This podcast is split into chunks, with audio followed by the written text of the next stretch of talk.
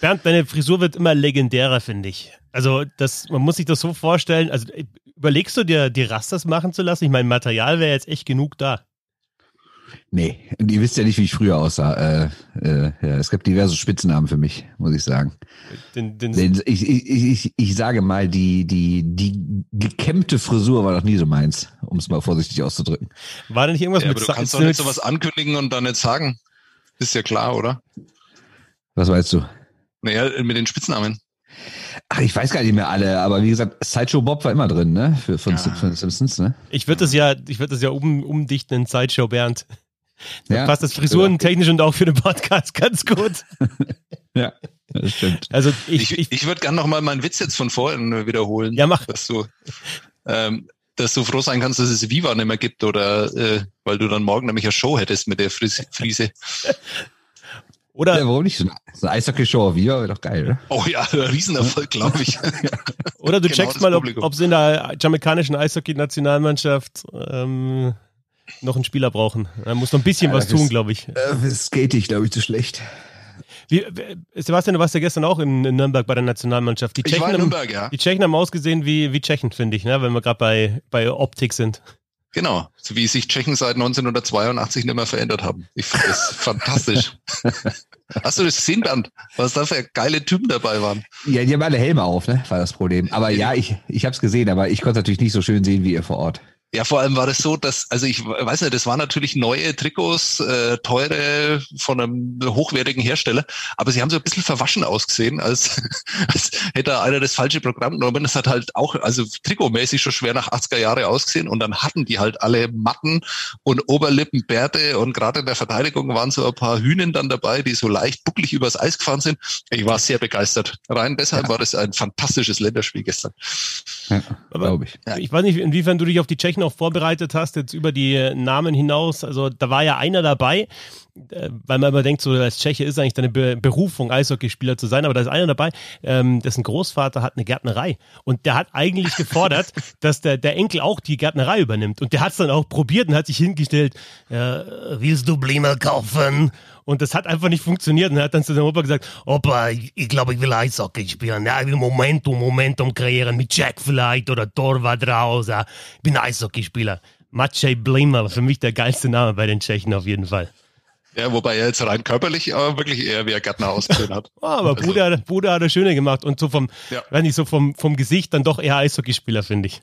Ja, absolut. Die werden alle danach ausgesucht. Deswegen hat er der, der, der größte Hühner, der sieht eigentlich sehr friedfertig aus, nämlich André Schuster. Äh, kannst du besser aussprechen, ne? Wie, wie heißt er? Ja, was ist Schuster wahrscheinlich? Schuster, Schuster, ja. Schuster. Ja. Ja. Schuster, Schuster. So, am Anfang. Spaß. Ja, gern. Road Table Showtime.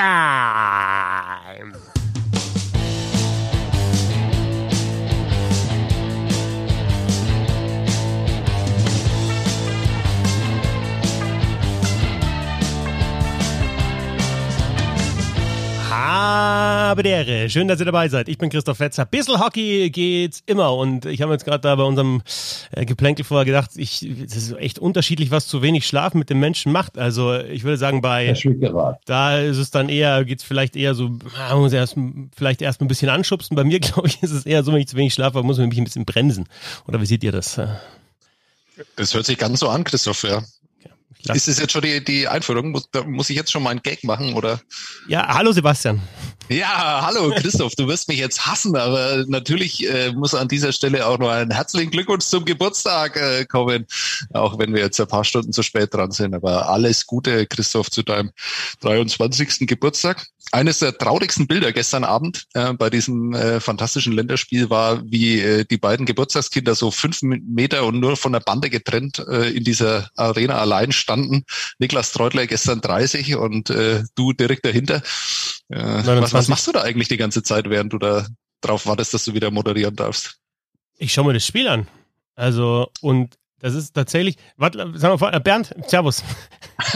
Ja, guten Tag. Mein traurigster Moment ist nämlich, Christoph Fetzer gratuliert Niklas Treutle zum Geburtstag. Niklas Treutle gratuliert nicht für Christoph Fetzer zum Geburtstag. Das ja. fand ich, also das, das hat ein, mein eigentlich sehr großes Herz hat es, es hat ein Loch reingeschlagen, würde ich sagen. Ja, der hat sich verändert, der Treutle. Der hat sich verändert. Ich, ich wollte eigentlich, ähm, ich wollte eigentlich, hätte ich, wäre es cool gewesen, wenn Ingolstadt gegen Berlin am Mittwoch in die Overtime gegangen wäre und Doug Schäden wäre in seinen 60. Geburtstag hinein, wahrscheinlich so eine Minute nach zwölf wäre das Spiel entschieden gewesen. Dann, dann hätte ich sagen können beim Interview, ähm, äh, congratulations, we share the same birthday, I'm younger, you're in the finals. So hätte ich es gemacht, aber es ging dann oh, nicht. Oh Mann. Ja. Schade, schade, schade. Ärgerlich. Aber äh, weil schade. du, ähm, also äh, Bernd Schwickerath und Sebastian Böhm natürlich mit dabei beim Roundtable. Aber Sebastian. Die, die Karre, sag ich mal. Weil du ähm, übrigens auch noch äh, eben Doug Shadden und ich glaube, wenn ich alles täuscht, ich wollte gestern nochmal nachschauen, Didi Hegen.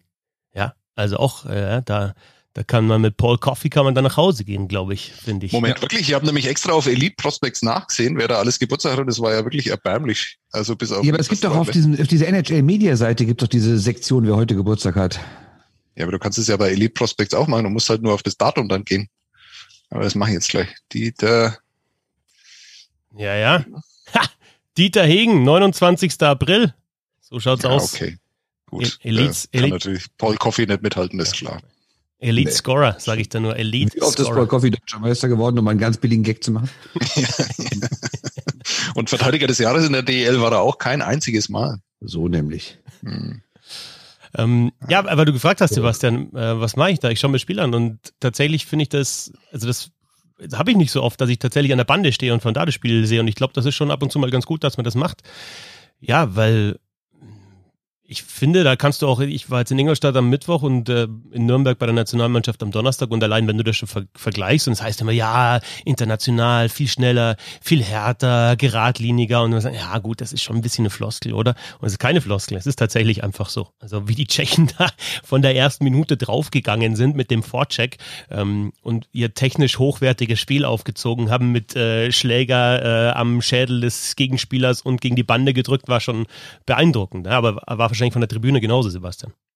Naja, ich äh, bin ja nur hier, um Gags zu wiederholen, ähm, die dann euch langweilen, aber ich habe es ja gestern Abend auch gesagt, ich bin tatsächlich mittlerweile so alt, dass ich mich noch daran erinnern kann, dass es früher hieß, ja, den Tschechen, den musst du, den musst du auf die Nerven gehen, da musst du harte Checks fahren und sowas, da musst du deine körperlichen Vorteile aus, austeilen und so. Und dann siehst du halt einfach, wie da ein DEL-Spieler, ja, die sich ganz normal bewegen in der DEL, die jetzt körperlich äh, ähm, wirklich auf der Höhe sind und wie da halt einer nach dem nächsten zusammengemört wird da an der Bande und wirklich, wie die 10, 15 Minuten gebraucht haben, bis sie sich an diese Körperlichkeit gewöhnt haben. Das ist wirklich, du hast vollkommen recht, ist wirklich immer wieder erstaunlich. Und man darf ja nicht vergessen, ja, also das ist ja jetzt auch nicht die A-Mannschaft, die die Tschechen da äh, aufgestellt haben. Ne? Da fehlen ja dann auch noch zwei, drei. Und da muss man gar nicht über die NHL reden. Also da, die, die, die können schon noch prominenter besetzt sein, ne, als das, was gestern da auf dem Eis war. Ja, muss man aber auch hoffen bei Nation, bei einer Nation, die wie zu den Top 6 gehört, oder? Also klar, du hast recht, waren jetzt natürlich keine NHL-Leute bei, waren bestimmt auch nicht alle aus der KHL bei, vielleicht auch aus der eigenen Liga. Aber hm, so, das war ja nicht andersweise prominent, ne? Aber trotzdem gut, muss man sagen. Nein, aber das, das meine ich halt, weil man redet ja immer drüber, wo ähm, ordnen sich die Deutschen jetzt mittlerweile ein mit äh, Stützle und Dreiseitel und sowas. Und dann siehst du halt einfach, wenn der Deutschen nicht die A-Mannschaft aufbieten kann und dann halt auch gegen eine B-Mannschaft von diesen wirklichen Eishockey-Nationen dann halt antritt, welche Tiefe die dann halt einfach noch haben. Ne? So, jetzt habe ich lange genug gesucht, ich habe es gefunden. Äh, gestern ja. Geburtstag hatten noch Brandon, Brandon Dubinski, Jonathan Tays. Tays! Äh, Tristan Jarry. So muss man oh, ihn aus Tristan Cherry, toll. Ja, ja, und sonst nur Leute, die ich nicht so spannend finde. Aber immerhin noch Jonathan Taves. Ja, ja also Jonathan Taves, ja, also der ja, Center, alles im Griff, in alle Richtungen. Also würde ich sagen, das ist doch schön. Mhm. Mit dem Brandon Dubinski, kleine fiese Drecksau, ja. Hm, wunderbar. Wollt ihr wissen, wer heute Geburtstag hat? Ja, gerne. Chris Kreider. Und sonst nur Leute, die nicht so ganz spannend sind. Ja, dann nehme ich ja noch Treutle und Hegen und, und Taves und Dubinski, bin ich echt zufrieden. Brauche ich keinen Coffee. Gut, dann möchte ich, dass wir direkt nach meinem Geburtstag auch nochmal aufnehmen, dann irgendwann. Ja, machen wir. Im September. Was machen wir insgesamt mit dieser WM-Vorbereitung, die natürlich schon sehr speziell ist, ne? mit dieser sechswöchigen, ja, mit den drei Phasen, immer wieder neue Spieler dazu, immer wieder Spieler raus, Spieler, die auch absagen. Tatsächlich, ich habe ja ähm, gestern auch Andi Renz am Anfang gefragt, wie, wie kommt man sich da eigentlich vor, wenn man weiß, man könnte jetzt nach Hause geschickt werden und in dieser speziellen Situation? Ich, ich glaube, dass das muss man sich auch mal vor Augen führen, ne? dass du dann teilweise wirklich auf dem Zimmer äh, sitzt und dann vielleicht vom Bundestrainer hergerufen wirst und dann heißt, ja, guten Job gemacht, aber es reicht leider nichts und dann warst du zwei, drei Wochen nochmal zusätzlich dabei und dann bist du doch wieder raus und spielst keine Weltmeisterschaft und manche schaffen den Cut vielleicht gerade nicht. Also ja, halt natürlich durch die Situation auch bedingt, durch äh, Corona bedingt nochmal, Bernd, noch, noch härter, glaube ich, für die Spieler auch. Also nochmal, er muss noch mehr Opfer bringen.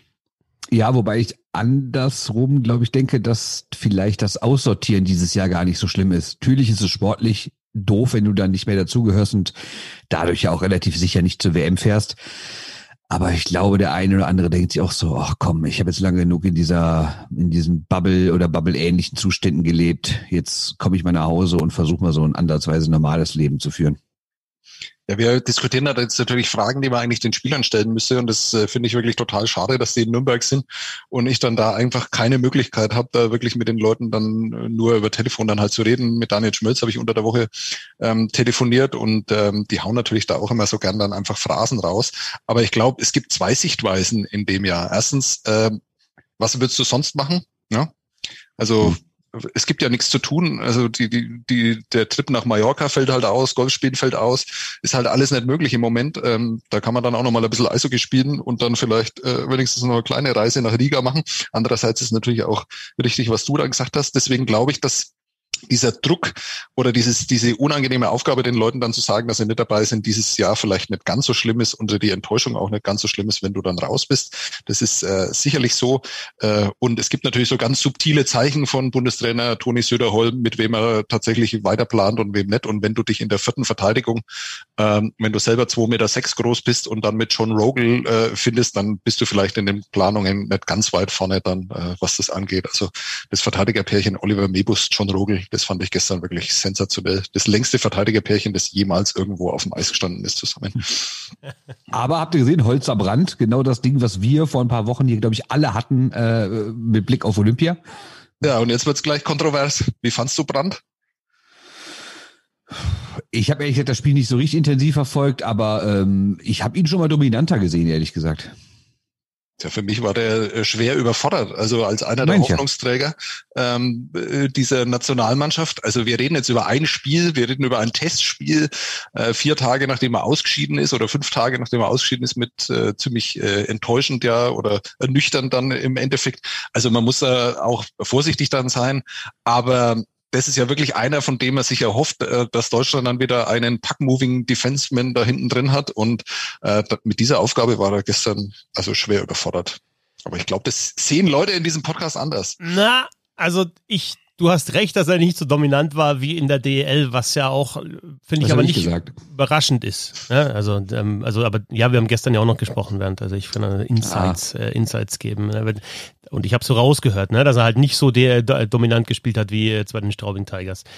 Ähm, ich kann mich erinnern an eine Weltmeisterschaft vor ein paar Jahren, als Konrad Abelshauser für mich so der dominanteste Spieler der Liga, Verteidiger, Stürmer überhaupt war. Ähm, das war seine Verteidiger des Jahres-Saison da war er wirklich richtig stark, auch offensiv, äh, noch, noch viel mehr in Erscheinung getreten, als er das jetzt äh, tut, äh, andere Rolle gehabt. Und der ist bei der Weltmeisterschaft auch nicht aufgefallen, sondern hat dann einfach auch sein Spiel nicht aufziehen können, nicht mal seine Körperlichkeit ähm, da so ins Spiel bringen können. Und bei Brand. Ganz kurz, ja. ein Einschub dazu. Ich finde ja völlig Mythos, dass Konrad Abelshauser körperlich sei. Ich finde, dass der im Verhältnis zu seinem Körper total wenig körperlich spielt. Ja, aber egal, kann man aber Reichweite, ne? Reichweite. Genau, ja. absolut. Ich wollte da nämlich auch gleich eingreifen, weil ich mir das dann auch gedacht habe. Aber ähm, Fitzi hat natürlich trotzdem recht. Körperlichkeit bedeutet nicht immer, dass du Leute an der Bande zerstörst, ähm, äh, sondern einfach, was du auch damit anfängst. Und äh, ich finde schon, dass Konrad Abelshauser da einer der clevereren Verteidiger zumindest auf DEL-Niveau ist. Gilt übrigens auch für Oliver Mebus, ne? 2,6 Meter sechs groß, äh, der weiß auch was mit seinem Körper anzufangen, ohne dass er halt irgendwie Leuten immer wehtun muss.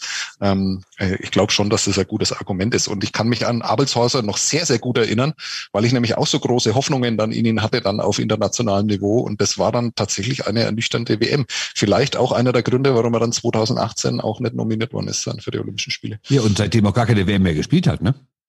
Wenn mich nicht alles täuscht. Ja, aber auch wegen Verletzungen. Also, ja. Aber gerade äh, bloß Einschub wegen Größe und Körperlichkeit. Die Szene mit Chara und Wilson gegen, wer war das? War das Pajot von den Islanders? Als der so ein bisschen stänkert und, und Chara nimmt so seinen Schläger und hält ihn mit einer Hand weg ja. und schmeißt dann den Schläger weg wie so ein Zahnstocher. Ne? Ja, das ist brutal. Ich meine, der Wilson ist schon zwei Köpfe größer als Pajot und der, und der Chara halt dann nochmal den Kopf oben drauf. Ähm, ja, aber zurück zu Marcel Brandt. Ähm, das Ding ist, ob das dann bei der Weltmeisterschaft funktioniert oder jetzt auch in der weiteren Vorbereitung, ich weiß es nicht. Ich finde es bloß interessant, das zu beobachten und ich finde es gut, dass er so probiert, wie er es halt spielt, weil das seine Spielweise ist. Wenn der jetzt die Scheibe rauschippen würde, dann könntest du auch einen da aufstellen auf der Position, der ein bisschen größer ist, der eben mehr Reichweite hat, der technisch und schlittschuhläuferisch nicht so gut ist wie Marcel Brandt, aber eben die Scheibe rauschippt. Aber sie wollen ja so aufbauen und deswegen, du musst ja irgendwie, musst du ja die Spieler finden, wenn sie nicht da sind, die jungen Spieler, ja, wenn, wenn du sie in der NHL nicht hast, dann musst du die nehmen, die es in der DL am besten können. Und Marcel Brandt kann es eben am besten in der DL. Und ich weiß es nicht, wie es funktioniert auf äh, WM-Niveau, aber ich will es sehen und ich will auch sehen, dass er das probiert, denn so ist die Spielweise und das war das, was ich auf jeden Fall äh, positiv anmerken will zur Nationalmannschaft. Sie probieren es halt. Das haut nicht immer hin, dann spielt vielleicht auch ein Holzer hinten raus einen Fehlpass und Müller bekommt Druck. Die Tschechen haben brutal hart vorgecheckt, also sie sind wirklich brutal hart draufgegangen von ja, der ersten Drittel, Sekunde an. Zwei Drittel, ja. Ja, ja. ja das stimmt. Ähm, und dann hast du da die Probleme im Aufbau, du probierst es aber trotzdem und du wirst es auch, oder du würdest es auch, wenn jetzt ein Vorbereitungsspiel gegen die USA, gegen Kanada wäre, würdest du es auch probieren. Weil das die Spielweise ist, die Philosophie und dann musst du sie auch zeigen auf dem Eis. Ja, ja ich finde gerade in, ja. Sorry, und gerade in den Testspielen ist es ja auch wichtig, dafür hast du die blöden Testspiele. Also die Ergebnisse sind ja völlig egal. Ich habe nur eine äh, Sachen noch zu den Verteidigern. Bei den Stürmern kann man ja noch sagen, da wird sich, da wird sich noch ein bisschen was ändern. Bei den Verteidigern habe ich gestern mal überlegt, ja, wer soll denn da überhaupt noch kommen? In der NHL gibt es keinen. Okay, es gibt noch den einen oder anderen, der jetzt gerade noch in der Liga unterwegs ist, also in der DEL in Playoffs. Und dann gibt es natürlich noch so ein Gawanke und noch so ein Seider. Aber dann wird's auch schon dünn. Ich glaube, dass die Verteidigung schon ähnlich so aussehen wird wie gestern, oder? Ja, aber Moment. Also ich weiß nicht, wer da überhaupt die WM noch auf dem Zettel hat und spielen will. Aber Sinan Akta hat eine sehr gute DEL-Saison gespielt. Ein Reul in Mannheim gibt's noch. Es gibt in Berlin Jonas Müller. Im erweiterten Kreis sicherlich noch Wissmann. Ich glaube, Hörtler hatte seine Nationalmannschaftskarriere jetzt äh, endgültig beendet, offiziell. Aber du hast also so erweiterte Kreis, Bittner noch in Wolfsburg. Die sind alle, die gehören unter diese 50 Spieler, die im erweiterten Kreis sind. Also die Verteidigung wird sich schon noch ein bisschen ändern. Ja, Björn Krupp auch noch, also auch einer, der 2018 dabei war, vergiss mir immer. Ja, gestern war tatsächlich Moritz Müller der Einzige, der 2018 mit, mit dabei war äh, bei, beim Silbermedaillengewinn. Also das ist jetzt schon in, innerhalb von drei Jahren schon, gut, es kommen noch ein paar, aber es kommen wirklich nicht mehr so viele. Gerade im ja. Sturm, klar, das, so ein Eisenschmied wird wahrscheinlich kommen, Plachter, Nöbels, Pföderl, die Berliner, äh, Reichel wahrscheinlich, ja, Stützle, ja, schauen wir mal, wie das wird, wie schnell das geht mit der Aber zumindest theoretisch. Ja, ja. Aber ich hätte Sebastian unterbrochen, du wolltest was ganz anderes sagen. Ich habe keine Ahnung mehr, was ich gerade sagen wollte. Wahrscheinlich noch einmal über die Verteidiger. Äh, aber also ja, genau, weil ich es einfach äh, ich glaube schon und ich, äh, diese Verteidigung muss sich verändern, weil also die hatten gestern massive Probleme und es wäre ja wunderschön, wenn wenn ein äh, Marcel Brandt, der einfach sich auch nochmal in der Liga ja entwickelt hat, wenn der sich halt auch äh, über die Testspiele und die ersten Spiele dann bei der WM dann an dieses Niveau gewöhnt und dann das, was er in der DL bringt, dann auch in der Nationalmannschaft bringen kann. Das halte ich ja nicht für ausgeschlossen, aber so dieser Moment, ähm, den wir hatten als äh, Beobachter gestern, ups, äh, das geht ja dann doch noch besser als so DEL-Playoffs und obwohl das bloß ein Testspiel ist, den hatten, glaube ich, gestern auch ganz viele Spieler, die dann so nach zehn Minuten gesagt haben, ja, sag mal, äh, müssen die eigentlich so hart spielen? Und mhm. äh, also da gab es wirklich an, an, die sind ja teilweise in den Zweikämpfen, sind die ja wirklich nimmer aus ihrem eigenen Drittel, die konnten sich ja nimmer befreien dann in der Verteidigung. Das hat schon wirklich verheerend ausgesehen. Also ich meine, ich rede jetzt darüber, als wäre das ein 0-8 gewesen. Äh, am Ende hätte Deutschland das Spiel auch locker gewinnen können, aber wir reden da über, über Testspiele. Und es gab ja auch wirklich äh, Leute, die äh, sehr positiv aufgefallen sind, aber von denen, da ist jetzt auch keine Überraschung mehr, dass er Fischbuch auf dem Niveau spielen kann, dass ein Eder mit seiner Wucht und seiner Körperlichkeit äh, auch da mitspielen kann. Die waren ja auch wirklich stark gestern.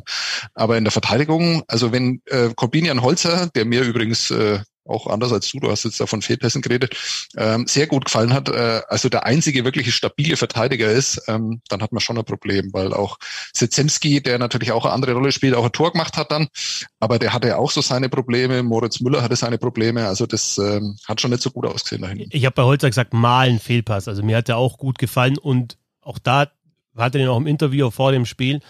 Und der bringt eine Komponente rein in diese Mannschaft, die du brauchst auch auf diesem Niveau. Es ist einfach so. Ich weiß, wenn du Twitter liest, sagst du immer, ja, Holzer, reiner Defensivverteidiger. Und der Mann hat jahrelang ähm, NHL und AHL gespielt. Der war natürlich jetzt kein Top-6-Verteidiger äh, in der NHL, aber er hat zumindest und er hat auch den Willen gezeigt, jahrelang, dass er das auf sich nimmt und immer wieder Mannschaften wechselt und dann wieder in die AHL versetzt wird, diese Bustouren auf sich nimmt. Der hat jetzt in Jekaterinburg gespielt in einer Pandemiesaison und erzählt dann, ja, dass er das eigentlich ganz interessant findet und dass es eine, eine schöne Erfahrung war. Also, das ist auch einer, der eben diese Erfahrung da mitbringt in die Kabine und das, natürlich hat das auch mit Leadership zu tun. Ne? Also, zwei Ü30-Spieler Spieler mit äh, mehr als 40 Länderspielen waren da gestern auf dem Eis mit Moritz Müller und mit Corbinian Holzer. Natürlich brauchst du diesen Skill, du brauchst Spieler wie Peterka als gestern erstes Länderspiel, wie Schütz der Tempo hat, wie ein Tiffels, ein Fischbuch, wie sie alle heißen, Eder. Aber du brauchst natürlich auch, ja, du brauchst Leute, die schon bei, bei einer Weltmeisterschaft waren oder schon mal irgendwie Playoffs gespielt haben oder ja, ähm, schon auch mal halt Hürden nehmen mussten, wie Corbinian Holzer. Und ich fand ihn auch spielerisch gar nicht so schlecht. Ähm, was ich hier besonders mag, ist, wenn er diese, diese, diese Fake-Pässe macht hinterm Tor und dann durch so den vorcheckenden Stürmer ins Leere laufen lässt, hat er mehrmals gemacht. Also ist ja nicht so, als würde der quasi den Schläger nur haben, um nicht hinzufallen und alles rumrumpeln wollen. Also der weiß auch durchaus mit dem Puck umzugehen, sonst hätte der ja auch gar nicht in Russland spielen können. Ne? Na, aber das ist immer so die, also das ist so die, die Twitter-Meinung. Äh, in meiner Blase ist das, ja, das ist so ein reiner, also nur off-the-glass-Verteidiger. Ist er nicht. Der, nee, der spielt jetzt, der skatet die Scheibe nicht fein raus und macht drei, vier Fakes und, und haut das Ding dann ins Kreuzeck. Das macht er nicht, aber das ist auch nicht seine Aufgabe. Und gerade diese Ruhe, dann eben, dann kommt halt so ein 1,90 Tscheche mit, mit drei Zahnlücken und, und, und Vollbart und dann macht, dann, den hat er aber in Russland in der Saison schon 20 Mal gesehen im Vorcheck. Und genau. dann macht er halt den, dann sagt er, ja, du kannst mir schon seit Jahren nichts mehr und macht die Drehung und, und spielt die Scheibe raus. Ja. Genau, äh, dieser Eishockey-Rassismus gefällt mir sehr gut. Nein, was? Ich will, das ist, also, da waren so ein paar Spieler dabei, die haben so ausgesehen. Fertig. Ja, das äh, habe ich ja vorhin auch gesagt. Ja, das der, war ja tatsächlich so. In der deutschen Mannschaft haben wir da eben Holzer, der vielleicht so in die Richtung zumindest geht. Ja, das ist ein bisschen ja, Vollbart und einfach siehst du, okay, der hat schon was mitgemacht. Ja. ja mich nimmt er ja nicht. Ne, kannst nichts machen. ähm, aber trotzdem noch mal grundsätzlich, was glaubt ihr denn? Weil auf deinen Kopf kein Helm mehr passt mit was, was glaubt ihr, wie sich der Kader denn noch ändern wird? Ich glaube, Torhüter wird sich ziemlich viel noch ändern, wenn man so sieht, dass noch so ein Niederberger, Brückmann, vielleicht sogar ein Endras noch da ist. Ne? Ähm, Sturm, naja, NHL-Spieler, also die, die in die Playoffs kommen, kannst du natürlich abhaken. Aber sonst, ich habe mich gestern nämlich mal, also mein erster Gedanke war so, ja, ja, dir wird sich ja noch so viel ändern. Dann habe ich überlegt, naja, ändert sich denn wirklich noch so viel? Okay, sagen wir mal, der halbe Kader ändert sich noch. Aber das war's doch, oder? Ja, aber alleine, allein schon durch die Damen Seider und Stützel, die ja möglich wären. Ja, wir sagen jetzt immer, NHL-Spieler kommen nicht, aber da sprechen wir vor allem über drei Seiten, natürlich K.O. mit Edmonton, Nico Sturm, die sind alle Playoffs, Grubauer natürlich im Tor. Aber ein Stützle, wenn der nicht in die Playoffs kommt, wenn es hinhaut mit der Quarantäne, dann könnte das schon klappen. Dann hast du halt die, die Top-Spieler der letzten Jahre und die, die, die, die, die hohen Draft-Picks mit Stützle und Seider noch mit dabei und so zwei Spieler können dann schon nochmal was ausrichten. Und dann hast du hast du eben Torwart, klar, also du hast jetzt in der Halbfinalserie hast du Endras und Brückmann bei Mannheim, du hast Niederberger, du hast Strahlmeier an deutschen Torhütern. Ich denke mal, wer zwei davon mindestens werden noch kommen und Treutler wird wohl bleiben, weiß ich nicht. Äh, du hast die Verteidigung haben wir schon gesprochen, auch im Sturm. Was, was finde ich fehlt, und das hat man gestern auch gesehen, sind tatsächlich so Finisher. Und also mit, mit Plachter und Eisenschmied zum Beispiel und Föderl natürlich, hat man ja noch Finisher in den, in den Playoffs. Und das ist dann schon eine Komponente, wenn die noch dazukommt zu gestern, denn Chancen herausgespielt haben sie sich, sie haben bloß nicht genutzt, dann sieht die Mannschaft nochmal anders aus und ist schon durch, sage ich mal, vier, fünf, sechs Leute, die dazukommen, würde die schon besser werden. Man weiß natürlich nicht, wer spielen will. Also in München hat man jetzt äh, Seidenberg und Mauer äh, und auch Elis haben gesagt, dass sie nicht spielen, also dass sie das nicht okay. mehr machen nach dieser Saison. Ähm, also die haben abgesagt. Das heißt, das weiß man nicht, was dann jetzt zum Beispiel Leo Pföderl sagt, nachdem er vielleicht äh, Meister geworden ist mit Berlin oder im Halbfinale raus ist. Ähm, sagt dann, okay, jetzt will ich mein Knie auskurieren oder jetzt will ich noch den Schwung mitnehmen für eine Weltmeisterschaft oder jetzt will ich die Saison noch positiv abschließen mit einer Weltmeisterschaft. Ich habe keine Ahnung. Das ist halt dann oft auch die, die Entscheidung einfach der, der Spieler selber. Und bevor das so ja so ein Halbwissen-Podcast wird, äh, Endras hat doch auch seine Nationalmannschaftskarriere beendet, oder? Das frage ich mich, das habe ich mich gestern Abend gefragt und bin ehrlich gesagt. Nee, nee bin ich mir ziemlich sicher. Okay. Das wäre natürlich auch, also weiß ich gar nicht, ob er es offiziell gemacht hat. Oder ob er dann in, bei der einen Weltmeisterschaft als Endras und auszubirken ja die Silbermedaillengewinner waren und dann nicht mehr nominiert worden, ob dann einfach da der äh, Cut gemacht worden, wurde.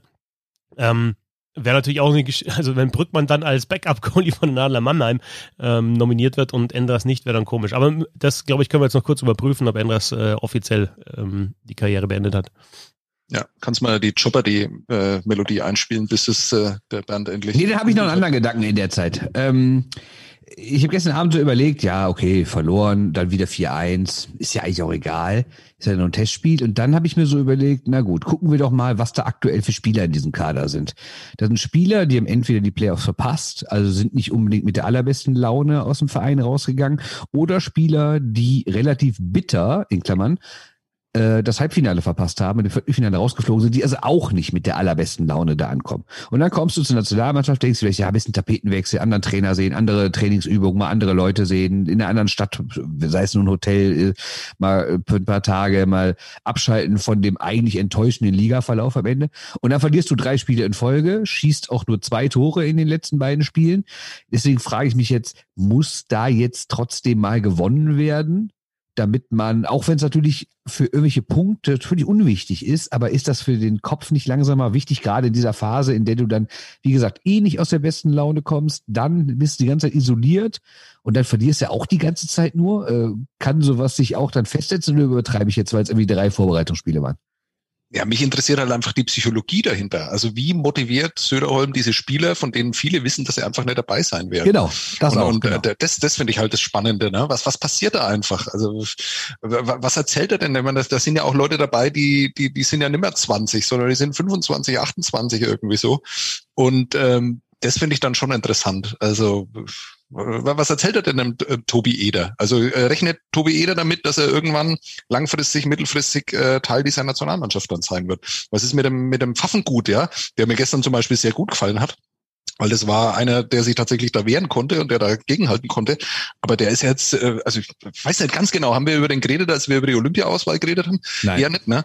Und ähm, wie motiviert man diese Leute und wie äh, bringt man sie dazu, dass sie dann sagen, äh, okay, wir gehen jetzt heraus am Samstag und dann hauen wir die Tschechen einfach um, egal ähm, wie fies sie aussehen. Ich weiß es auch nicht. Das finde ich wirklich spannend. Wer, also diese Psychologie hinter dieser sechswöchigen Vorbereitung, die hat mich schon immer fasziniert, weil ja, also das gibt's also gibt sowas in einer anderen Sportart? Ich kann mich. Nee, habe ich auch. Ich, ich habe auch gestern darüber nachgedacht, wie man das jemand aus einer anderen Sportart erklärt. Und das gibt's glaube ich gar nicht. Ich meine, du kannst natürlich einerseits sagen, so um jetzt äh, bei den Düsseldorfern zu bleiben, so ein El zum Beispiel, dem wird er von Anfang an gesagt haben, du wirst nicht zur WM fahren, aber du bist 21 Jahre alt, du hast eine überraschend gute DEL-Saison gespielt. Das ist quasi ein Dankeschön von mir oder eine kleine Anerkennung, dass du jetzt hier zwei Wochen mit der Nationalmannschaft spielen kannst. Aber du sagst ja genau richtig. Was mache ich denn mit dem 28-Jährigen, dem ich irgendwie ganz klar sage, du bist jetzt drei Wochen dabei, um die Lücke zu füllen, um irgendwie nach mit dem Rumpelbus acht Stunden in die Slowakei zu fahren, da zweimal zu verlieren, dann fährst du wieder zurück und wenn es dann wirklich schön wird und spannend und das Fernsehen da ist, alle gucken, dann kommt ein anderer, ne, dann bist du wieder weg.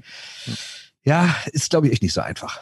Aber glaubst ja. du, dass der dem El sagt, du bist eh nicht dabei und kannst dich hier ein bisschen zeigen? Ich glaube, dass der jedem sagt, ihr seid jetzt dabei. Jeder, also wenn du, wenn du es clever machst oder als Trainer sagst du, jeder hat eine realistische Chance auf die Weltmeisterschaft, wenn er mich hier überzeugt. Und schaut euch den Schmölz an zum Beispiel. Klar, der hat jetzt eine sehr gute DEL-Saison gespielt, aber der macht in den ersten beiden Spielen ein Tor gegen die Slowakei. Der hat gestern auch wieder eine gute Chance gehabt, äh, knapp daneben geschossen. Das ist ein Spielertyp, der der, der fehlt in der Mannschaft, jetzt gerade vor allem, wo Yassin Elis abgesagt hat. Also einfach so ein, so ein Netfront, so ein Grinder einfach, der, der, der auch mal, ja, ich habe gerade gesagt, die Finisher fehlen, die Shooter, aber das ist ja kein Shooter, sondern der, der fälscht ab, der, der hat die Rebounds, der steht, der steht für mich im Powerplay auch vor dem Tor wenn die Weltmeisterschaft spielen. Ich glaube, der ist dabei und das und der hat einfach jetzt im, im Söderholm auch gezeigt in den drei Spielen, ja, das war jetzt nicht einfach nur Glück, dass ich da die Saison gespielt hatte, sondern ich, ich nehme das mit, ich zeige das hier auch und Klar musst du auch die Möglichkeit bekommen. Jetzt El hat jetzt gestern auch nicht mehr eben in den Top 6 gespielt und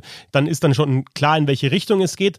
Aber dennoch, wenn sich da Spieler hervortun oder zumindest hinterlassen den Eindruck und Söderheim äh, ändert sich dann nächstes, übernächstes Jahr wieder, boah, der Eder zum Beispiel hat, er hat mir echt gut gefallen, der Vorbereitung hat nicht ganz gereicht, dann hole ich wieder dazu. Und es ist doch auch so, ähm, die, diese, auch wenn du weißt, das ist jetzt nicht die endgültige Nationalmannschaft. Ich denke, das ist einfach was Besonderes, da dabei zu sein und dieses Trikot zu tragen. Und ihr wisst, dass ich ganz weit weg bin von, von Nationalstolzgefühlen oder irgend sowas. Aber das ist etwas Besonderes, wenn diese Mannschaft rauskommt. Das ist kein DL-Club, wo du sagst, ja, wir halten auch alle zusammen, wir sind ein verschworener Haufen. Du weißt ganz genau, dass mindestens in jedem DL-Club einer dabei ist. Und du sagst, der, der, der spielt halt mit, aber der hat sonst mit der Mannschaft nichts zu tun. Bei der Nationalmannschaft merkst du das, okay, das sind alle, die, die kennen sich alle, die halten zusammen. Das ist schon ein Moment, wenn die aufs Eis kommen mit dem Trikot. Und das nimmst du als Spieler mit, ob du es dann für eine weitere Nationalmannschaftskarriere mitnimmst oder für die nächste DL-Saison, wie zum Beispiel ein Huss, ja, oder ein, oder ein, oder ein Bersen, einfach als, als, als Belohnung dafür, dass die eine gute Saison gespielt haben. Jetzt der Nationalmannschaft, ich glaube, die sind dann nochmal größer einfach vom, vom Selbstbewusstsein her in der nächsten DL-Saison und allein deswegen bringt es doch schon was. Ja, kein, kein Widerspruch ich fand nur zur, zur Hymne nochmal, ähm, als dann die tschechische Hymne losging und das dann irgendwie nur so über iPhone, über ein iPhone Lautsprecher lief, erstmal habe ich dann auch gedacht, naja, das hätte man vielleicht davor nochmal proben können. Aber es ist ja dann auch noch lauter geworden. Also hoffentlich war es die richtige ist, kann ich mich gar nicht, weiß ich gar nicht. Ja, und vor allem die, die tschechische Nationalhymne ist ein brutaler Downer. Also ja. das ist echt so, dass, oh, jetzt aufpassen, dass nicht alle einschlafen. Also du brauchst jetzt nicht irgendwie die Italia italienische oder was ich, die brasilianische, wo, wo alle abgehen, aber äh, weiß ich nicht, kann man da nicht nochmal eine Alternativnationale für Eishockeyspiele irgendwie erfinden und so? Äh, sag mal, können wir das jetzt noch irgendwie retten? Ja, also verwaschene Trikots, äh, Friesen wie aus den 80er Jahren, äh, Zahnhygiene vielleicht nicht ganz so on top und äh, die Hymne ein totaler Downer, aber das Bier ist doch sehr gut, oder? Das tschechische Bier. Jaromir Jager ist aufgestiegen. Lass uns das doch einfach abfeiern. Prag ist eine sehr, sehr schöne Stadt. Gewinnt ja. das äh, siebte Spiel am Donnerstagabend und äh, ja. Echt? Und er hat einen Assist auch dazu beigetragen, glaube ich. Ne? Ein Assist zum 1-1, glaube ich, oder zum 1-0. Ja, die, die, Ritter, die Ritter aus Kladno, ja. So ist es, ja. Und sind wieder aufgestiegen. Ähm, ja, fantastisch, oder? Aber ich habe eben irgendwo gelesen, dass Jaromir jetzt Schluss macht, dass 50 für ihn dann doch zu viel ist. Nein, ich habe gelesen, also, Plekanitz und Jager spielen weiter. Das ist das, was also ich gelesen doch noch ein ja, Jahr jetzt erste Liga, dann quasi so ihr letztes Jahr eher 50, eher 39. Ja, warum nicht? Gut, so, Dennis Pleckernetz noch mit einem, mit einem Rollkragenpullover eigentlich? ja, wahrscheinlich. Sieht immer geil aus, ne? Thomas Pleckernetz. Ja. Thomas Pleckernetz. Äh, übrigens, ähm, schön, dass, dass es so viele Eishockey-Podcasts gibt. Ne? Sven Metzger von Eiszeit FM schreibt mir, nein, Dennis Andres hat niemals seine Karriere offiziell beendet. Er würde da auch jederzeit spielen, wenn er Sag berufen ich wird. doch. Ja, naja, bitte, also. Ja, ich auch. Wir waren uns ein bisschen unsicher, waren wir uns doch. Ja. Ja, ein bisschen, bisschen unsicher geht immer. Ein bisschen unsicher geht immer. Okay, soweit zur Nationalmannschaft. Äh, nächstes Länderspiel gegen Tschechien wieder in Nürnberg am Samstag 13.30 Uhr. Dann live auf Magenta Sport. Super Zeit. Ja, fantastisch.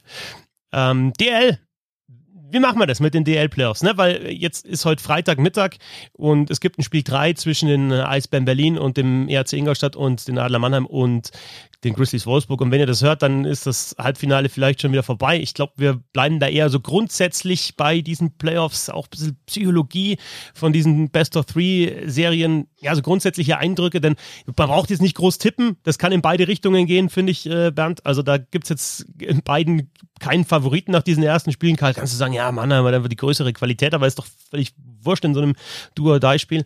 Ähm, insofern, ja, kann da bis, bis Sonntag, wo dann das Finale schon beginnt, schon, ja, schon, schon auch eine Menge in jede Richtung passieren. Also jedes Finale denkbar und jeder Start dann auch im Finale denkbar, aus meiner Sicht. Jetzt bleibt genau ein Wort zu sagen, äh, ja. Ne? Was soll ich dazu sagen? Es, genau, es kann alles passieren. Wir brauchen keine große Vorschau machen. Ich habe mir nur aufgeschrieben, dass ich irgendwie Mannheim eine ganz kuriose Mannschaft finde, weil die mich in keinem Spiel bisher komplett überzeugt haben. Allerdings haben die auch noch kein einziges Spiel nach 60 Minuten verloren. Ne? Also es ist irgendwie total straight. Die können heute Abend ausscheiden, die können weiterkommen und ich sag bei beidem, ja. Und bei, bei Berlin gegen Ingolstadt und da auch nochmal die, die Eindrücke vom, vom Mittwoch mit rauszunehmen, sage ich auch, wer halt seinen Stil besser umsetzt, kommt ins Finale und vielleicht ein bisschen Glück hat und dann das Powerplay-Tor macht oder mal den Gegner erwischt und einen Konter fährt. Aber es ist einfach, also Berliner spielen einfach mit mehr Scheibenbesitz, mit mehr, ja, vielleicht äh, Controlled Entries, äh, mehr, mehr, mehr Kombinationen. Die Ingolstädter spielen sehr geradlinig. Das hat beinahe hingehauen in Spiel 2, um tatsächlich dann auch ins Finale einzuziehen. Die Berliner drehen es wieder, weil sie vielleicht noch ein bisschen mehr Präsenz vorm Tor gehabt haben und dann halt diesen einen Moment gehabt haben, hinten raus, als McKinnon den Siegtreffer erzielt, dass sie nochmal mutig nach vorne gegangen sind in Unterzahl. und McKinnon äh, macht dann das Tor. Und ja, in Ingolstadt, da muss ich einfach sagen, boah, dieser Wohlgemut ist einfach ein überragender Spieler. Das merkt man jetzt in den Playoffs noch mal mehr, weil du sagst, okay, gut, der spielt eine gute Hauptrunde, aber vielleicht dann Playoffs ist der körperlich schon so weit. Ja? Und auch da wieder Thema Körperlichkeit, der bohrt jetzt keiner an die Bande, aber der geht keinem Zweikampf auch aus dem Weg, der, der ist stabiler geworden und Hockey-IQ sensationell. Also ich glaube, du kriegst keinen besseren deutschen Spieler, der gerade so auf dem Sprung dann nach Nordamerika oder eine bessere Liga ist, sag ich mal, in dem Alter. Und ja, die Adler Mannheim kriegen diesen Spieler. Ja, das Krasse ist, dass der halt, finde ich, der ist recht groß und körperlich schon präsent, aber der ist trotzdem technisch stark und schnell. Ist ein kluger Spieler, hat einen guten Abschluss. Also du sprichst ja jetzt vor allen Dingen auf das 2-1 an im zweiten Spiel von Ingolstadt, bei dem 2 auf 1 Konter, wo er dann verzögert und ich fand das ja doppelt gut. Er hat ja nicht nur verzögert, um den Verteidiger vor sich herrutschen zu lassen, sondern durch die Verzögerung hatte er auch, hatte auch sein Mitspieler genug Zeit, um genau in die Position zu fahren, in der er dann das leere Tor vor sich hat, zumindest das schräg leere Tor. Also durch einen durch eine Bremsung quasi und einmal abwarten hat Wohlgemut alles richtig gemacht. Den Verteidiger ausgespielt, den Torwart ein bisschen nervöser gemacht und den Mitspieler in die richtige Position gebracht. Und das finde ich mit einem Move innerhalb von einer halben Sekunde schon bemerkenswert. Ich werde erst in diese Lobeshymnen einsteigen, wenn der sich dann in einem Testspiel gegen Wojtek Moschik äh, auch an der Bande durchgesetzt hat, dann gegen die Tschechen oder gegen äh, Libor Schulak oder Michael Jordan. Ne? Oder, ja, den, oder, den, oder den Gärtner, äh, Gärtner-Enkel. Jay Blimel. Genau. Sag's nochmal, komm, du willst es doch sagen. Jay Blimel. Ich, ich frage mich auch gerade, warum ich jetzt erzählt habe, dass der Siegtreffer in Unterzahl war, keine Ahnung, aber sie haben, da sind nochmal vorgegangen, mutig natürlich bei den Berlinern ähm, war, war kein Shorthand, aber sie haben das Powerplay-Tor gemacht, also haben da auch den Special Teams Battle gewonnen. Aber nochmal zu dem Tor oder der Vorarbeit von Wohlgemut, der hat Tor und Vorarbeit gehabt jetzt im Spiel 2. Ähm, das, das ging viele auf das Tor, hinter dem ich äh, gestanden habe. Und du hast gemerkt, also klar, Ingolstädter Spielweise, Pass hinten raus und dann fährt einer von der blauen Linie fast alleine aufs Tor hin. Und da merkst du an der blauen Linie, der Wohlgemut weiß genau, wie die Situation ist. Wie weit ist es noch bis zum Tor? Wie viele Gegenspieler sind da? Wer kommt da noch mit? Kurzer Blick über die Schulter. Wie lange muss ich verzögern, damit der Höflin genauso in Position ist, den Wissmann, den lasse ich ins, der, der macht genau das. Natürlich sagt er auch, wenn der Wissmann rübergeht, dann schieße ich. Ich glaube, die Option hat er auch im Kopf, aber diese erste Option war einfach passen. Und dann im, im Hauptstadt Eishockey ähm, Podcast haben sie gerade Tom gesagt, wenn die nicht gestreut hätten, dann wird der Wissmann immer noch rutschen in Richtung Ingolstädter Innenstadt. Also den hat er wirklich schön aussteigen lassen. Ja. Den Kai Wissmann, mit dem er sich vorher schon ein bisschen in die Haare gekriegt hatte. Das hat ihm, glaube ich, auch nochmal besonders gefallen. Ist auch einer, der, der, der der Bock hat auf diese Duelle und gern auch mal beim Warm-up siehst du den Grinsen und so weiter. Also klar ist es Druck, aber der hat Lust auf die, dich, dich da zu zeigen. Das ist ja auch nochmal eine Fähigkeit. Ja, dann spielt er den Querpass und der kommt gen genau da muss er kommen und genau da muss er hin. Und keine Ahnung, ob er das in, bei der Weltmeisterschaft genauso macht, aber es ist schon mal cool, dass er das äh, Anfang 20 in der DL macht. Aber die, die Mannschaft von äh, Tim Wohlgemuth hat doch verloren, oder? Wenn ich mich. Mhm. Ich, natürlich haben die verloren. Ich sag nur, Wohlgemut ist mir da wirklich ja, der, extrem positiv aufgefallen. Aber stimmt, ja, ich, er hat die Eisbildung gewonnen, ja. Ja, ich möchte mal auf eine, auf eine ganz unsachliche Ebene möchte ich das dann bringen irgendwie. Ähm, ich bin ja die ganze Saison schon, das kann man ja alles hier nachhören, äh, massiv begeistert vom ERC Ingolstadt, auch wie die Mannschaft zusammengebaut ist. Ähm, muss jetzt aber sagen, dass über die Dauer der Playoffs muss ich sagen, dass mir die einfach massiv auf den Sack gehen, ja. Also dieses extrem opportunistische, einfach ja, zu wissen, okay, wir schaffen es in zwei, drei Spielen, ähm, äh, kommen wir ins Halbfinale, dann brauchen wir wieder zwei Spiele, dann sind wir im Finale. Und da ist es uns einfach scheißegal, wen wir da aufs Eis schicken, wie lang. Äh, wir werden immer unsere besten Leute da aufs Eis schicken. Wir kümmern uns auch nicht darum, dass wir irgendwie Leute aufbauen, die dann vielleicht äh, in diesen Drucksituationen dann auch umgehen können und für Entlastung sorgen können, sondern äh, der Body ist halt dann einfach in jedem zweiten Wechsel dann auf dem Eis. Und dann muss ich ganz ehrlich sagen, bei dieser Spielweise, ja, auch so defensiv, wie sie dann auch gespielt haben, ähm, dann ist es auch okay, wenn dann Berlin irgendwie dann weiterkommt und dann auch dieses äh, Spiel zwei gewinnt. Also ähm, ja, die machen Spaß, die haben echt geile Spieler, aber finde ich, da kommt echt zu wenig dabei rum. Also zum Beispiel von einem Simpson hat man in Spiel zwei eher wenig gesehen und das ist ja ein absolut fantastischer Spieler. Nur ist es vielleicht einfach zu viel Eiszeit dann. Bodie äh, habe ich auch auf Twitter geschrieben, äh, macht den, den entscheidenden Fehler ähm, vor dem Siegtreffer dann für Berlin. Ja, dann kommen dann die Einwände, dass die Spieler, die ähm, für Entlastung hätten sorgen können, dass sie halt auch fehlerbehaftet sind und Fehler machen. Aber das liegt halt auch daran, dass sie vielleicht einfach auch nicht die, die Verantwortung übertragen bekommen und das Vertrauen dann halt bekommen dann über die ganze Saison dann und in den Playoffs. Und ähm, also ich muss sagen, ich bin, ich bin, was Quatsch, also die können mich nicht enttäuschen, die Ingolstädter, aber ich finde es ist okay, ich finde es absolut okay, wenn die Eisbären weiter kämen, weil die nämlich einfach mehr dafür machen. So ist es, absolut. Und ich habe nämlich auch diesen Gedanken gehabt, während ich das zweite Spiel sah und habe nämlich äh, vor dieser fantastischen Sendung, habe ich nochmal ganz schnell die Werte geguckt, einfach nur mal ganz schnell, was ist Corsi und Expected Goals in dieser Serie. Und das ist äh, mindblowing, würde ich sagen. 65, 35, beides für die Eisbären. Also nicht hier irgendwie 55, 45, sondern 65, 35. Und ich finde, bei Corsi kann man noch ein bisschen streiten, aber Expected Goals 65 ist schon, schon, das sagt schon deutlich, wer hier das Spiel macht. Ne? Und die hatten ja im, im, zweiten Drittel hatten sie diese Drangphase, wo sie ja das Tom machen müssen, auch wenn Gartek da super hält, aber dann der Phaser auch nochmal ausgeholfen als, als, als Verteidiger, als Ersatztorwart. Äh, Riesenmöglichkeiten für die Eisbären.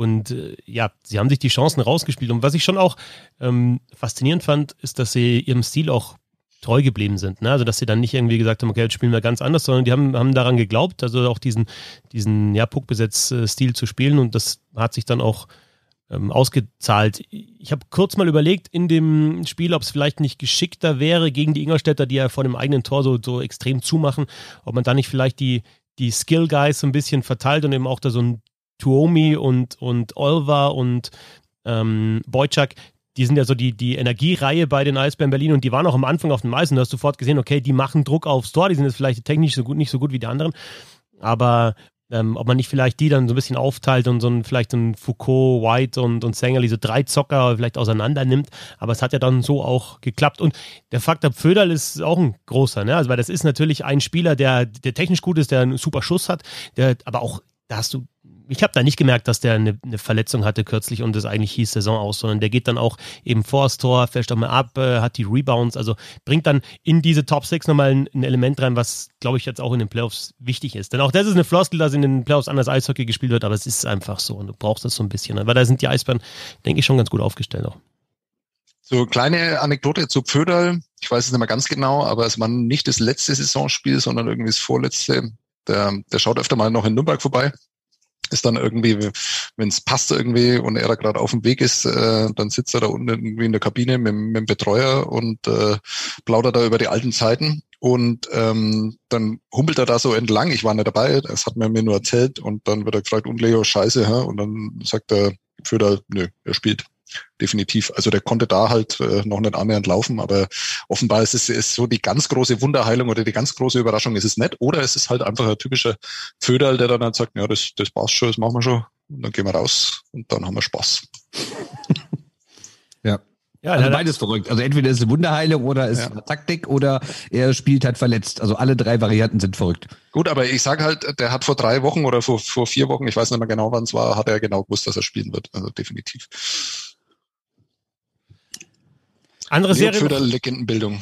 Genau, ja. na, aber also er hat ja auch gesagt, er hat, ich weiß nicht, kriegst du mir ganz zusammen, aber im Interview vorm Spiel, er hat es das in die Richtung schon mal so und weiß, dass das geht. Ja, also, also 100 Prozent ist das dann wahrscheinlich nicht, aber es, also da reichen dann 75 Prozent Föderl. Gut, aber im ersten Spiel hat man das auch gesehen, dass das noch nicht lang, der hat trotzdem ein Tor gemacht, aber im zweiten Spiel fand ich, hat man dann nichts mehr gesehen davon. Ja. Ja wie er auch das Tor macht. Ne? Also ist ja nicht so, als hätte er gesagt, ah, mein Knie ist nicht so ganz stabil, dann gehe ich vielleicht mal nicht dahin, wo es weh tut. Und äh, er turnt direkt vorm Torwart rum, haut einen stochernden Nachschuss rein. Also ja. ohne der Rücksicht auf Verluste, ne? um noch eine, genau das, was du um eine Phrase zu vermeiden. was du vorhin äh, angesprochen hast, Christoph, äh, was dir an Wohlgemut gefällt, dass der da einfach Spaß an solchen Situationen hat, das kann man auch äh, auf Föder, kann man das ganz genau sagen. Also die, da gab es ja dann auch irgendwo, ich weiß gar nicht, mit wem das war, irgendwie gab es auch so äh, kleine kleine Hässlichkeit irgendwie an der Bande und das ist halt auch einer, der da grinst einfach. Der grinst es dann halt einfach weg und äh, provoziert dann dadurch halt noch bist, mehr. Wirst du jetzt, gehst du jetzt Richtung, Richtung, Richtung Gorsach äh, rassistisch oder was? Wenn du es bei den Tschechen, dann kann man jetzt sagt das bei den ist Bayern auch, dass die das aber es ist positiv. echt dieses dreckige Playoff-Grinsen, ganz genau, das ist es. Das ist so leicht suffisant, noch so ein bisschen was Liebes ist noch dabei im Mundwinkel, aber ansonsten ist es nur dreckig einfach. Und das ist sch wirklich schön, vor allem aus, aus zwei Metern Nähe oder so ist zu sehen. Das macht genau, Spaß. Richtig. Ja. Und wer, wer einmal Sport gemacht hat, der weiß ganz genau, dass das viel, viel mehr wirkt als alles andere halt einfach, wo dann einer ist, der dir in vielerlei Hinsicht überlegen ist, der dir dann aber auch noch das Gefühl gibt, ich nehme das eh gar nicht so ernst, du nimmst es gerade so ernst, du bist ja. der, der sich gerade zum Horst macht. Und äh, das ist das, was, was Pföderl halt einfach kann. Dann hast du zu, zu der anderen Serie auch Statistiken, denn ich muss ehrlich gestehen, ich war ja am Mittwoch in Ingolstadt, habe dann das andere Spiel nur so am Rande eben verfolgt, die Highlights gesehen. Ich war in Nürnberg, ich kann auch nichts dazu sagen. nee, bei Mannheim hatte ich mir nur diesen einen Satz aufgeschrieben, dass die mich halt noch nie komplett überzeugt haben, aber noch kein Spiel komplett verloren haben. Also mehr kann ich hier nicht liefern. Ähm, ist für mich eine 50-50-Serie. Ich habe das auch alles gesehen. Und ich fand auch, dass Mannheim jetzt definitiv nicht schlecht gespielt hat. Also war jetzt nicht so wie gegen Straubing, wo du sagst, machen die da 40 Minuten, warum liegen die 0-3 zurück? Also so war es jetzt nicht. Aber es ist auch nicht eine Mannheimer Mannschaft, und der ich sage, ja, das ist die, die ich irgendwie im Februar, März gesehen habe und dachte, wie sollen die auch nur ein Gegentor in den Playoffs kassieren? Ne? Also sieht schon ein bisschen anders aus. Jetzt äh, darf man natürlich auch nicht vergessen, die haben jetzt auch schon ein paar Verletzte und da fallen jetzt auch mit Wolf und Huchtala jetzt auch nicht die unwichtigsten aus gerade in Playoffs. Und ich sehe die auch immer noch als Favorit. Aber auch da muss ich wieder den langweiligen Satz sagen, wenn die ausscheiden, bin ich halt auch nicht am Boden und denke, wie konnte das passieren?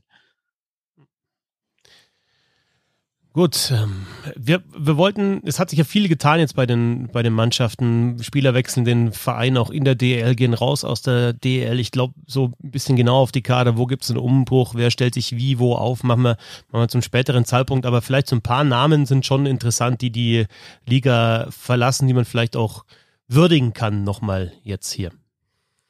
Ja, bitte. Ja, das war euer Vorschlag. Fortunes habe ich da gelesen im Chat, äh, kam von dir, Sebastian, zum Beispiel. Ja, äh, sehr gern. Willst du da meine ähm, Vorlage? Also ich wäre jetzt wohlgemut gewesen, war finde ich eine gute Vorlage. Jetzt müsstest du den Höflin, magst du glaube ich eh ganz gern machen und diese Vorlage dann auch so einfach verwerten. Ich weiß, weiß gar nicht so genau, auf was du jetzt hinaus willst, aber ich würde tatsächlich ganz, ganz, zumindest ganz kurz, nur eine Kleinigkeit, aber über äh, Maxim äh, Fortunus, äh, Fortunus. Fortunus ähm, reden, weil äh, das ist wirklich einer der Spieler, die mich in einem Spiel mal unglaublich beeindruckt haben, nämlich in dieser kurzen Pre-Playoff-Serie damals. Ähm, Nürnberg gegen Bremerhaven. Damals hatte Bremerhaven zweieinhalb fähige Verteidiger und halt irgendeinen frustrierten U23-Spieler, der das ganze Jahr halt äh, auf 43 Sekunden Eiszeit gekommen ist, äh, auf der Bank sitzen. Also die, die hatten halt einfach überhaupt keine Spieler mehr. Und der hat dann, ich weiß es nicht mehr ganz genau, aber der hat halt an die 40 Minuten dann in so einem Spiel dann darunter gerissen und hat halt einfach sensationell gut gespielt. Und das ist einer dieser Spieler, ähm, über die halt ganz, ganz selten geredet wird, aber ich glaube, die auch für Bremerhaven wahnsinnig wichtig waren da hinten drin.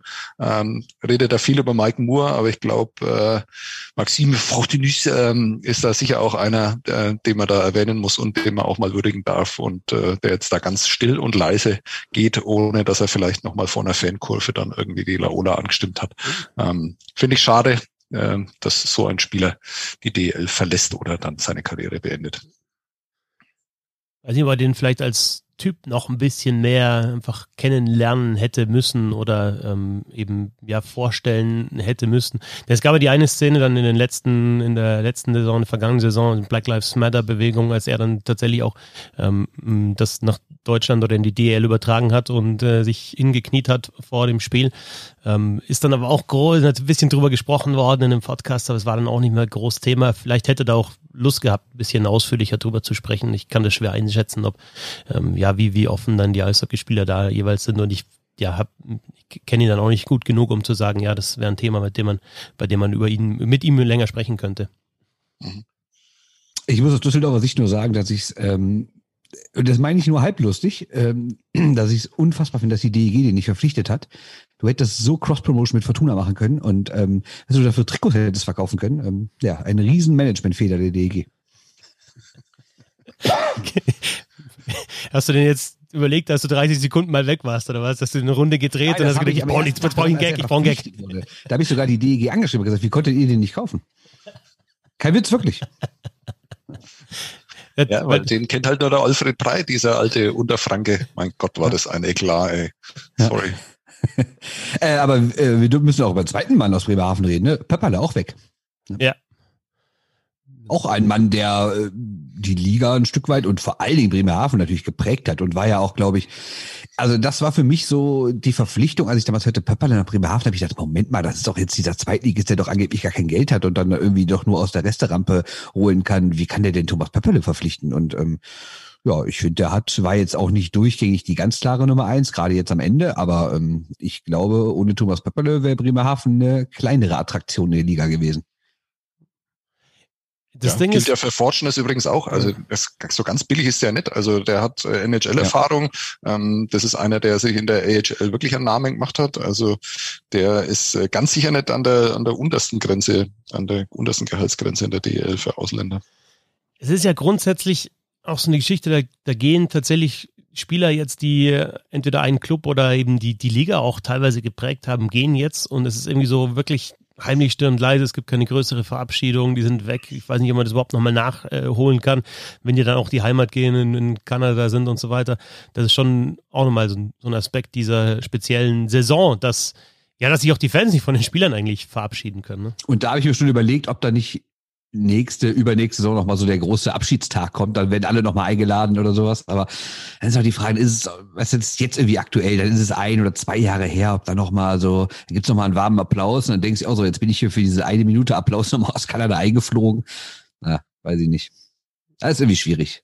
Ja, wird nicht passieren. In Nürnberg war es ja auch so, dass äh, Tom Gilbert, ähm, der macht dann halt noch zwei Fotos dann irgendwie mit seiner Familie auf dem Eis in einer, in einer leeren Halle, äh, wo keine Fans im Hintergrund sind und sowas.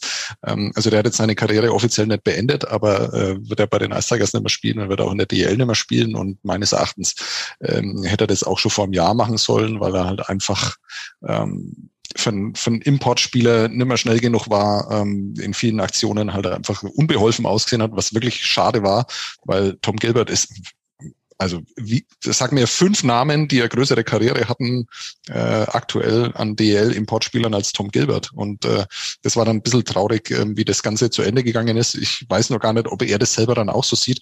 Ich glaube, der hatte halt einfach noch Bock, Eishockey zu spielen und äh, in der Kabine zu hocken und irgendwie auch einen guten Einfluss auf jüngere Spieler zu haben und sowas. Also ich glaube, ich wirklich äh, guter, guter Kerl, der da äh, auch jetzt dann irgendwie geht.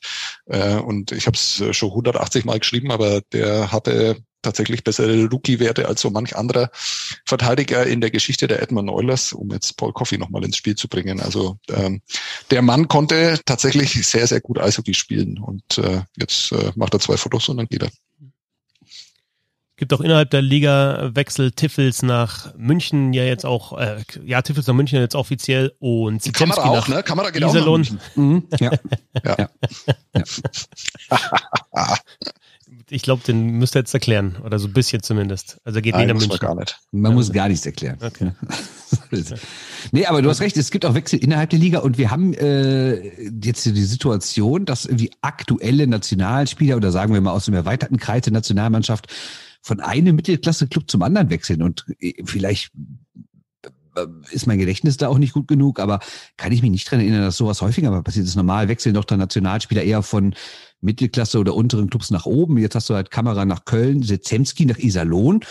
Und bei Kamera kann man noch sagen, okay, die DEG hat jetzt irgendwie kein Geld mehr, kann ihn nicht äh, kann ihn nicht mehr bezahlen und Köln ist ja zumindest theoretisch noch eine große Nummer. Also auch wenn sie es jetzt aktuell auf dem Eis nicht zeigen seit ein paar Jahren, aber ganz grundsätzlich ist Köln ja einer der großen Vereine dieser Liga, die vielleicht auch noch ein bisschen was zahlen können. Das verstehe ich noch. Aber Sezemski nach Iserlohn, ich meine, kann mir mal bitte einer von euch erzählen, was an Iserlohn geiler ist als Augsburg? Ist das Team weiter? Kommt ihr daher? Sind es Club, Halle oder Stadt? Oder braucht er irgendwie einfach einen Neuanfang, weil es ja auch nicht so lief in dieser Saison? Gab es da irgendwie Ärger? Also ich weiß es alles nicht. Aber ich finde schon komisch, Augsburg verlassen, ja, aber dann nach Iserlohn? Ich meine, dann bleiben da auch noch Bailey, Ankert, äh, Key und sowas. Also ich habe mir die Abschluss-BK angeguckt von Iserlohn und das hörte sich auch irgendwie an, als gäbe es aktuell gar nicht so die ganz großen Corona-Probleme da. Man will irgendwie was aufbauen, sportlicher Erfolg sei wichtig. Also ich frage mich wirklich gerade da, was da in Iserlohn passiert. Klar, die haben natürlich im guten Fall noch nicht mal 5000 Zuschauer. Das heißt, denen fehlen nicht 13 wie den Kölnern. Das kann man natürlich dann leichter kompensieren. Aber ich bin so ein bisschen überrascht, dass äh, Iserlohn anscheinend von sich sagt, nö, wir sind ein Team, was jetzt nicht einmal in die Playoffs gekommen ist, sondern was jetzt dauerhaft in die Playoffs kommt und wir können das doch bezahlen. Also ich finde es bemerkenswert. Generell ist es ja bemerkenswert, weil wir ja vor drei Wochen äh, noch selber geschrieben haben und auch viel gelesen haben, dass in der Liga gar nichts passiert und jeder wartet total ab. Und äh, schau dir mal an, was da passiert. Also wie ja. viel Wechsel es da gibt, äh, die jetzt auch noch gar nicht bestätigt sind. Ähm, du hast es vorhin noch rumgeschickt in der WhatsApp-Gruppe irgendwie, äh, Bad Tölz, äh, da gehen ja auch alle weg. Äh, und welche Spieler dann äh, ähm, da angeblich ja auch in die DEL gehen und dann auch schon Verträge unterschrieben haben. Und da sind ja auch zwei, drei interessante dabei mit äh, Luca Tosto und dem Tor der Franzrep und so. Und wenn die dann halt auch da alle schon Verträge haben, also meines Erachtens passiert dann danach gar nicht mehr so viel. Ähm, und äh, ich will da jetzt kein großes Thema damit aufmachen, aber irgendwie befürchte ich fast so ein bisschen, dass die DEL-Clubs den Fehler vom letzten Jahr dann äh, wiederholen, nämlich dass sie halt einfach fest davon ausgehen, dass im September da wieder Zuschauer überall sind. Ja, natürlich sieht es vielleicht aufgrund der Impfungen so besser aus, aber könnt ihr euch vorstellen, also ich, ich könnte mir vorstellen, dass es da halt einfach immer noch auch Beschränkungen geben wird. Und wenn es so weitergeht, äh, wie viele das ja auch befürchten, kann es durchaus auch sein, dass im September noch gar keine Zuschauer erstmal kommen. Ja, und was du auch nicht vergessen darfst, wenn die Halle ganz voll ist, dann gibt's na, dann lohnt sich das natürlich. Aber wenn du nur einen gewissen Prozentsatz Exakt. reinlassen darfst ja. in die Halle, dann kann das theoretisch sogar, sogar, sogar ein Minusgeschäft sein, weil dann musst du ja auch diesen ganzen Apparat hochfahren mit Sicherheitskontrollen, mit äh, welchen Ständen. Also müssen ja auch dann wieder viel mehr Leute arbeiten und es muss viel mehr wieder nachher, und sei es nur, dass die ganze Halle nachher sauber gemacht werden muss. Also sind so diese ganzen Kleinigkeiten, die dann an Kosten wieder auf die Clubs und die Hallenbetreiber hinzukommen. Und ich weiß ehrlich gesagt, ich finde es auch komisch. Ich habe ja mit Gernot Trippke darüber gesprochen vor, vor ein paar Wochen und da hat er auch dazu gesagt, äh, wir müssen die Clubs vor sich selber schützen. Ähm, weil es natürlich jetzt schon wieder den Anschein macht, also das hat er jetzt nicht gesagt, das ist jetzt meine Interpretation, weil es natürlich schon wieder den Anschein macht, als würden manche die Krise für beendet erklären. Ne? So nach dem Motto, ja, jetzt waren mal ein Jahr, mussten wir mal alle verzichten, war schwer, aber jetzt können wir wieder. Ne? Also ich find's bemerkenswert, sagen wir mal so. Du, du brauchst ja wahrscheinlich dann auch wieder Verträge mit Klauseln, die dann gekoppelt sind an irgendwelche Einnahmen, wahrscheinlich dann an Zuschauerzahlen. Ähm, und dann ist aber auch die Frage, machen die Spieler das nochmal mit? Ja gut, das bleibt ihnen übrig. Gar nicht spielen? Ja, aber das wird dann, glaube ich, dieses Mal größtes Thema sein als vor der vergangenen Saison, weil jetzt gab es ja auch nachgereicht mal eine Aussage von Reimer zum Beispiel, dass das Geld ja trotzdem ausgegeben wurde, teilweise ausgegeben wurde. Und äh, dann gab es auch das Interview mit Sulzer zum Beispiel. Also dann wird dann, wenn jetzt das wieder als Thema kommt, dann wird es auf jeden Fall dieses Mal auch, auch, auch größer, denke ich. Ob es dann, ob's dann, ob dann wieder Spieler sagen, ja, okay, dann mache ich es halt so, oder ob es dann wieder einen Fall Pielmeier gibt und äh, dann wieder die nächste Sau durchs Dorf getrieben wird, weil jemand sagt, nee, mache ich nicht nochmal mit. Äh, Habe ich auch letztes Jahr schon gesagt, dass das einmalig ist. Ähm, da ist jetzt Wortbruch oder sonst was. Also es ist jetzt nur alles spekuliert, aber das kann alles passieren, denke ich. Ja, also das Thema Gehaltsverzicht wird auf jeden Fall nochmal kommen. Und gerade wenn es an die Bestandsverträge geht. Also natürlich wird das eine ganz üble Saison für die werden, die keinen Vertrag mehr haben. Und das sind ja mehr als im vergangenen, äh, als im vergangenen Sommer, wo ja noch viele noch laufende Verträge hatten. Die sind jetzt ausgelaufen, noch und bei den vielen Fällen noch nicht verlängert worden. Aber trotzdem gibt's immer noch Bestandsverträge, an die an manchen Standorten nochmal rangegangen wird. Und da werden wir dieselbe Diskussion nochmal haben. Wie viel wird verzichtet müssen, äh, auf wie viel wird verzichtet müssen und ja, da wird, da wird doch eifrig diskutiert. Und ich könnte mir noch vorstellen, dass der eine oder andere, der eigentlich aktuell noch einen Vertrag hat, dann doch noch einen Verein verlässt und zu einem anderen geht, der voll zahlt. Ich meine, ist ja schon geschehen. So in Düsseldorf zum Beispiel mit Nikolas Jensen, der dem auch gesagt wurde, du musst hier nochmal verzichten und er dann quasi gesagt hat, ich habe ein besseres Angebot aus Berlin, dann gehe ich dahin. Und das ist auch in Ordnung so. Dann wird er niemanden Vorwurf machen. Der Mann ist äh, deutlich über 30, der hat eine Familie äh, auch zu ernähren. Das ist ja was anderes, als wenn jemand irgendwie 22 ist und ob der jetzt in der, in Anführungszeichen, Studentenbude in der Stadt wohnt oder in der anderen, ist erstmal egal. Wenn du natürlich ein gewisses Alter hast und du hast eine Familie und hast vielleicht, weiß ich nicht, ein Haus, irgendwas du abbezahlen musst, ist natürlich auch ganz andere Kosten bis ganz, bis, bis viel weiter im Leben sozusagen. Ne? Studentenbude, komm. Du weißt ja, was ich meine. Ja. ähm, um die offen gebliebene Frage zu Sezemski noch zu beantworten, zumindest teilweise, der hat keine gute Saison in Augsburg gespielt, überhaupt nicht. Ne? Der hatte 15 Tore geschossen in der Saison davor, äh, davor 13 2 Überzahl, aber ich meine, die Powerplay-Tore musste auch erstmal machen. Sowieso für mich ein absolutes Mysterium, warum Augsburg so schlecht war in, in Überzahl. Aber ja, der war teilweise raus aus dem, dem Lineup, der hat die, die Leistung nicht gebracht, die er ähm, die, vom, die von ihm erwartet wird. Und ich glaube, dass das Iserlohn momentan ganz geschickt auch macht. Ähm, denn bei Sezemski weiß man, zu was er fähig ist, wenn er fit ist, wenn er seine Leistung abruft. Und ja, vielleicht hast du da tatsächlich dann so eine Bounceback-Saison in Iserlohn und der Kader, jetzt mal alles andere weggeschoben, ja, ob da das Geld da ist und ob man das Geld ausgeben kann. Der Kader sieht, finde ich, ganz gut aus. Und ja, das ist eine Organisation, wie es Christian Hommel ja auch gesagt hat, die auf jeden Fall einen Schritt nach vorne gemacht hat jetzt in dieser Saison. Was da alles dahinter steckt, weiß ich nicht, aber wie sie die Spieler halten und neue Spieler holen, sieht ganz gut aus. Ich finde es mit den Verteidigern total spannend. Also ich bilde mir schon ein, das ist natürlich jetzt auch so eine gefühlte Wahrheit, aber das ist noch vor ein paar Jahren hatte wirklich jeder DEL-Club einen starken Importspieler so auf der Position des, des Offensivverteidigers. Ich finde, das hat sich total geändert. Also ähm, bei äh, Wolfsburg zum Beispiel, da redet man natürlich über, über Bruckgieser. Melchiori ist ein äh, überragender Verteidiger. Bruckgieser war ja unter äh, der Saison auch raus. Finde ich auch stark, dass der jetzt da so, so zurückgekommen ist. Aber da gibt's dann halt im, im, da spielen auch Möser und, und Bittner dann plötzlich äh, äh, große Rollen. Und in Nürnberg gibt's, äh, ist Tim Bender der, der einzige wirkliche Offensivverteidiger, den man da hatte in der letzten Saison. Da gibt's so einige Mannschaften. Ich glaube, dass es für die DEL so im, auf dem internationalen Spielermarkt wahnsinnig schwierig ist, ähm, wirklich gute Offensivverteidiger zu holen, äh, vor allem welche, die schon etabliert sind. Da musst du halt einfach darauf hoffen, dass du dann halt auch irgendwie einen äh, bekommst, der dann in der AHL diese Rolle vielleicht hat nicht spielen dürfen und der dann halt irgendwie dann doch noch zeigt, was er in den Junioren irgendwie mal gezeigt hat. Das finde ich ganz spannend und ähm, das ist, äh, glaube ich, auch ganz clever von Iserlohn dann halt äh, darauf zu hoffen, dass einer wie der Sitzemski dann wieder produziert dann auf dieser Position. Aber ich frage mich, bei Iserlohn frage ich mich, wo geht Marco Friedrich eigentlich hin? Ja, habe ich auch gedacht. Weißt du?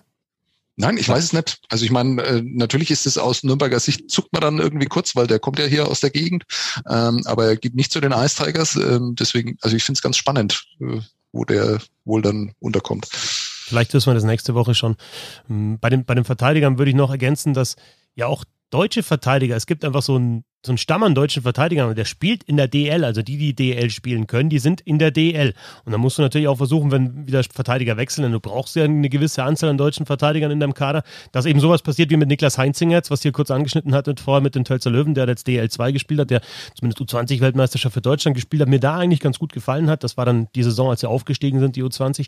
Und ja, dann denke ich mal, wenn da die Tölzer Löwen schreiben höherklassig, dann gibt es ja auch nur noch eine Liga und dann musst du das so machen. Dann musst du eben gute DL2-Verteidiger, deutsche Verteidiger holen und schauen, wie du die ins Lineup integrierst, weil es die, ja, kommen ja sonst kann vielleicht sein, dass ein Holzer dann nochmal in Deutschland spielt oder so, aber, den, aber Iserlohn kriegt den Holzer zum Beispiel nicht. Ja. Also muss man, muss man sich ja woanders umschauen. Ja, Heitziger ist ja wohl, könnte ja wohl zur DEG wechseln, ne, wie man so hört. Dass der bei Düsseldorf spielt. Ja. Ja, in dem Zusammenhang dann äh, müssen wir vielleicht wirklich auch nochmal in einer in einem Roundtable ausführlich über die U23-Regel äh, reden. Ja, äh, und auf jeden Sinn Fall. und Unsinn. Ähm, das würde jetzt zu weit führen, aber das müssen wir uns auf alle Fälle vormerken. Genau, wir reden nämlich jetzt über Statistiken. Genau, ich habe nämlich die ganze Zeit gedacht, ähm, Bernd, äh, das, jetzt weiß ich, was das mit der Frisur auf sich hat. Das ist einfach deine Stats-Nerd-Frisur, ähm, die du jetzt wirklich über monatelang gezüchtet hast, im wahrsten Sinne des Wortes, um heute jetzt diesen Punkt zu bringen. Genau, nämlich beim Länderspiel, bei den Länderspielen Slowakei gegen Deutschland, da äh, kam ja zumindest das Bild, wenn mich nicht alles täuscht, kam, glaube ich, vom slowakischen Fernsehen. Und dort gab es eine interessante Einblendung, nämlich wenn Überzahl war.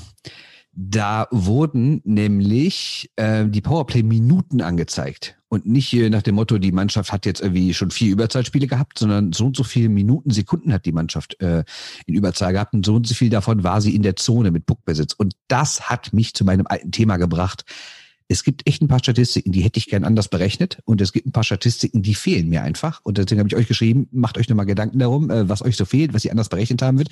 Und wenn ich mal anfangen darf. Ähm, und äh, du musst anfangen und, glaube ich, beenden. Ach so, okay.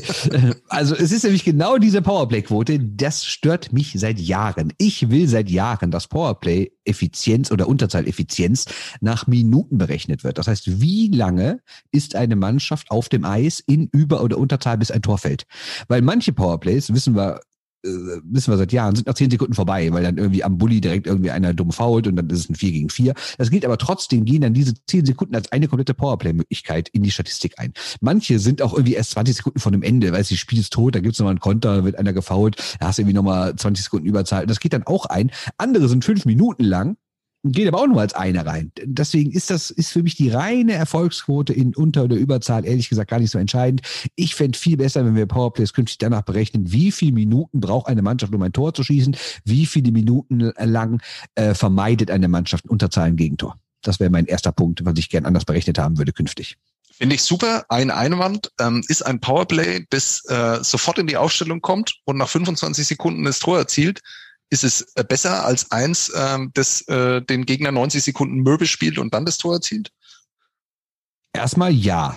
Also es kommt auf die Spielsituation an. Ne? Wenn es zwei Minuten Verstoß ist, denkst du dir ja schön, dass die okay, Zeit weiter weg ist. Ne? Ja, ja, natürlich. Aber grundsätzlich finde ich erstmal, je kürzer, je weniger Zeit du für ein Tor brauchst, desto besser, oder? Ja, also effizienter statt effektiver. Ja, genau. Ja, ja weiß ich gar nicht. Ähm, also Kommt das kann, ja, da kann auch Powerplay-Strategie. Nein, aber Powerplay-Strategie ist ja auch, also gute Powerplays, versuchen die, die Box auseinanderzuziehen, versuchen vielleicht auch mal genau, an der Bande. Extra Zeit bis ein Tor schießen. Was? Richtig. Nein, aber nein, aber ein gutes Powerplay, also ein, ein schönes Powerplay-Tor ist, braucht ein bisschen Zeit, ums, ums, ums eben vorzubereiten. Du kannst natürlich sagen, ja klar, ist gut, wenn einer das Bulli gewinnt, Querpass, boom, zack, drin, Tor. Ja, gut, nee, gut gemacht. Blöd. Nein, gut gemacht, aber wenn das halt nicht funktioniert, dann ist es doch eine Qualität vom Powerplay, zu sagen, ja, okay, jetzt locken wir da mal den Schweiß ziehe ich weg. Äh, jetzt locken wir da mal einen Verteidiger ein bisschen raus von der Bande, ja, im Rücken zur Mannschaft, ah, ich spiele mit der Rücke einen, zack, einen in den Slot, nochmal Querpassbumm drin. Oder ich spiele hinter dem Tor um ein aggressives Powerplay, das extrem weit rausgeht an die blaue Linie, um die wieder ein bisschen nach hinten zu locken und zu sagen, hey, wir sind hinter dem Tor, ihr müsst ein bisschen rauskommen. Dann hoch die Sch Alter, Scheibe an die blaue Linie. Hab, und dann. ist mir egal, ob du das irgendwie doch dreimal verfeinert hast durch, irgend, durch irgendein Kochbuch, sondern wenn ich um 10 Uhr Hunger habe, will ich um 10 Uhr Essen haben ja, und nicht um 11 Uhr, weil du sagst, ja. ja ich habe es aber schöner vorbereitet. Äh, super. Aber wenn du dann irgendwelche fettigen Pommes vorgesetzt bekommst, bist du auch nicht zufrieden, oder? War Tor doch lieber ist Tor, Pommes ist Pommes. Ne? Das ist schon mal ganz klar. ich, ich finde es einfach fantastisch, ja, weil das, was der Bernd davor gemacht hat, ja, in den Wochen davor, ja, fasst er sich immer so in seine Wolle und macht sich Gedanken und schreibt auf und noch eine Kleinigkeit hier und da noch was. Das passiert jetzt innerhalb des Podcasts live bei uns, ja, in, in einer Minute, ja. Wir denken, durchdenken das, labern aber einfach drüber und kommen dann zum gleichen Schluss wie der Bernd. Also so geht's mir zumindest, ja. Ich äh, finde es eine, eine sehr, sehr, also im Endeffekt, die Zahl, die dann dabei rauskommt, die ist für mich auch ähm, sinnvoller, als äh, das bisher berechnen wird. Wir kommen Danke. zum gleichen Ergebnis wie der Bert, wenn, wenn er mich einfach niederbrüllt und sagt, äh, Pommes sind Pommes. Also, ja, Pommes sind Pommes. Das ist ein schöner Spruch, an den Lehrer früher immer gesagt hat, wenn wir uns gestritten haben. Wer laut ist, hat nicht recht. Ja, alles klar. Aber kommt in jede Talkshow in Deutschland. Ja, also. Ja. Ähm, ich ich würde beim Powerplay, würde ich, würde ich in dem Fall ergänzen, ähm, dass, dass ich das mit der Quote eh komisch finde. Denn was ist besser? In 20 Situationen 10 Tore zu schießen oder in das sind 50 Prozent Quote, wenn ich richtig gerechnet habe, oder in 100 Situationen, die man hat, 20 äh, Tore zu schießen. Das sind 10 Tore mehr, aber halt nur 20 Prozent Quote. Wenn du 100 Powerplays hast und der andere hat nur 20 ähm, Powerplays und du machst auch doppelt so viele Tore, hast eine schlechtere Quote, aber bist besser, weil du mehr Powerplays natürlich provoziert hast, weil wir wissen ja auch, gute Mannschaften kriegen viel mehr Überzahlsituationen, hatten wir schon mal besprochen, ne, als, als schwächere Mannschaften. Ne? Da es ja keine Make-up-Calls.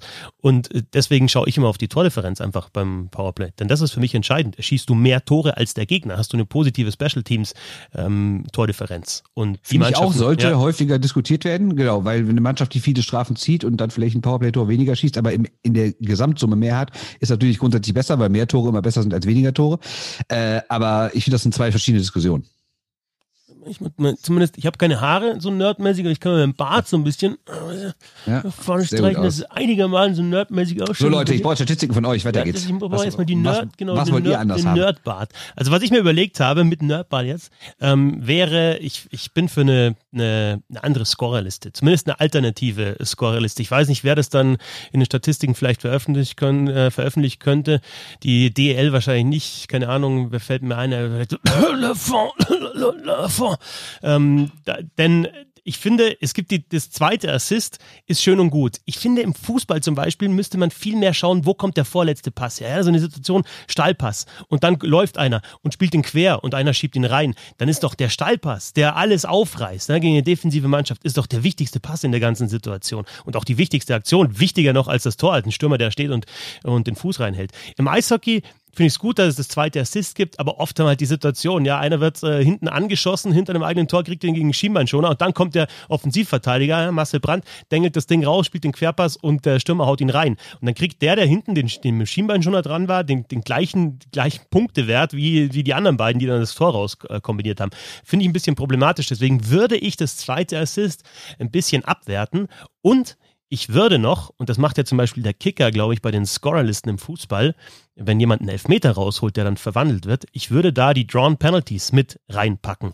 Erinnert Ach, komm, euch? Ey, das darf jetzt nicht wirklich wahr sein. Ich habe eine Sache mir überlegt und die nimmst du mir jetzt weg. Eine Sache habe ich gehabt. Ansonsten kann ich nur über Plus Minus reden und du erzählst mir dann, ach komm. Ja, dann führ's aus, führ's aus. Ich habe dir, ich hab's dir vorbereitet, führ's weiter aus. Nein, nein, also du würdest es quasi noch in die Scorerbilanz mit einbeziehen, oder was? Ja, mit einem halben Punkt zum Beispiel. Die Situation, da Reichel jetzt in Spiel 2 im Halbfinale. Als Reichel holt das Powerplay, glaube ich, raus mit einer super Aktion gegen zwei. Bernd, hast du nicht sogar in der WhatsApp-Gruppe geschrieben, super gemacht von, von Lukas Reichel, wie er da vors Tor zieht und dann wird Nö. er gefault? Nee, okay. Aber hätte sein können. ja.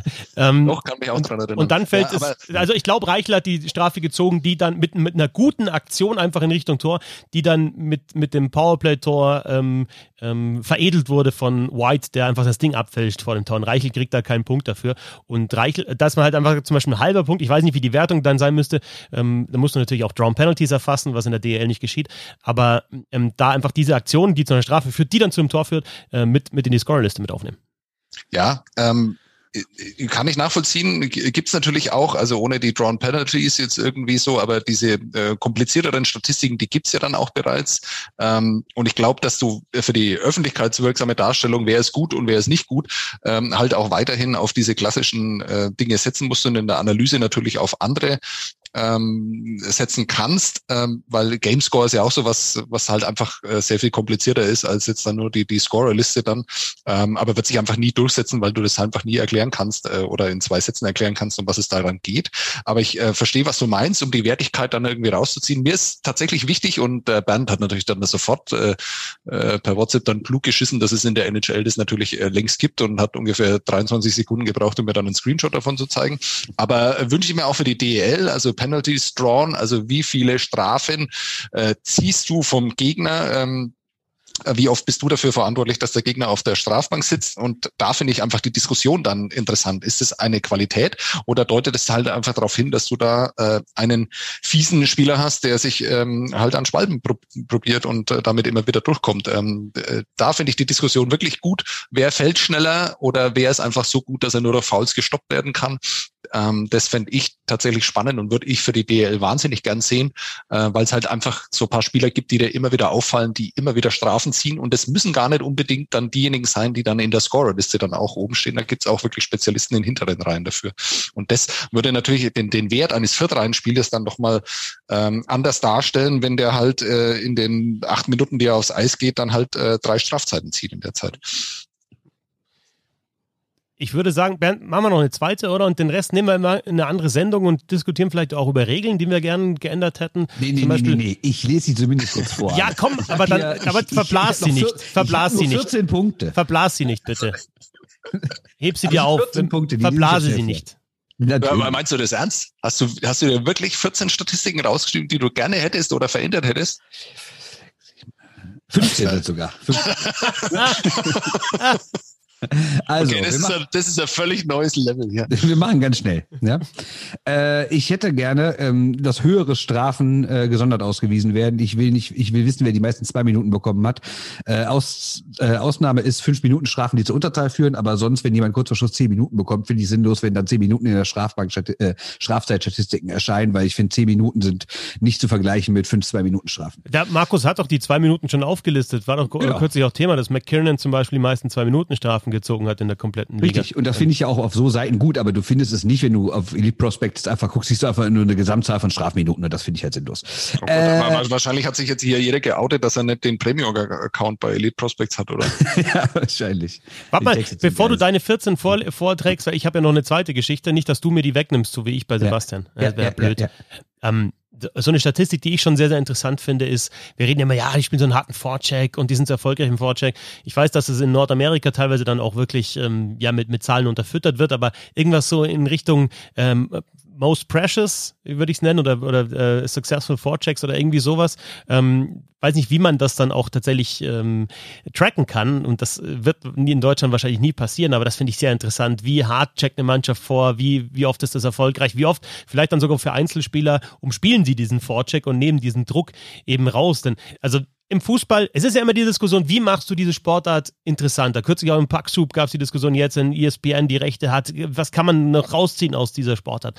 Und ich, und dann gab es so diesen, teilweise sind sie mir zu negativ und sagen, ja, Eishockey ist uninteressant. Und Eishockey ist, also wenn, wenn Eishockey uninteressant ist, dann ist Fußball eigentlich auch uninteressant. Ne? Es ist bloß eine Riesenblase obendrauf, die kreiert worden ist in den letzten Jahren und auf einmal sagen ja alle, boah, das ist so ein geiles Spiel und was da alles passiert unter den Worten. Dann schaust du dir ein Fußballspiel am Wochenende an und dann ist es halt einfach, ja, zwei Mannschaften, die gewinnen wollen und alles dafür tun und manchmal auch defensiv spielen und es ist halt dann teilweise auch einfach kein, keine gute Unterhaltung, nur das Spiel selber. Also wie packst du Unterhaltung drauf? Das eine ist natürlich, du machst Show außenrum, das andere ist, du machst noch, ja, für die, die sich vielleicht eh schon damit interessieren, interessieren oder von anderen Sportarten kommen und, und einfach auch ja, mehr wissen wollen Moment über das Spiel, Statistiken. Du sagst mir, ich soll nicht meine Statistiken verblasen und machst sie das Riesenfass auf, so die grundsätzliche Debatte über diesen Sport, die du jetzt in eine Minute okay, gut, willst, äh, Most Precious, ähm, hm. Verteidigung, also ah. ähm, Vorcheck gibt es im Fußball zum Beispiel, weiß ich, die Bayern äh, sind äh, mit, mit der höchsten Pressinglinie oder was weiß ich und, und, dann kommt Frankfurt zum Beispiel und denkst, ah, okay, gut, dann, dann, dann sagst du mal, ja, der, du Frankfurt, du aggressiv, der Hütter, ja, RB-Schule und so weiter, aber dann hast du auch Zahlen, die es unterfüttern, hätte ich im Eishockey auch ganz gern.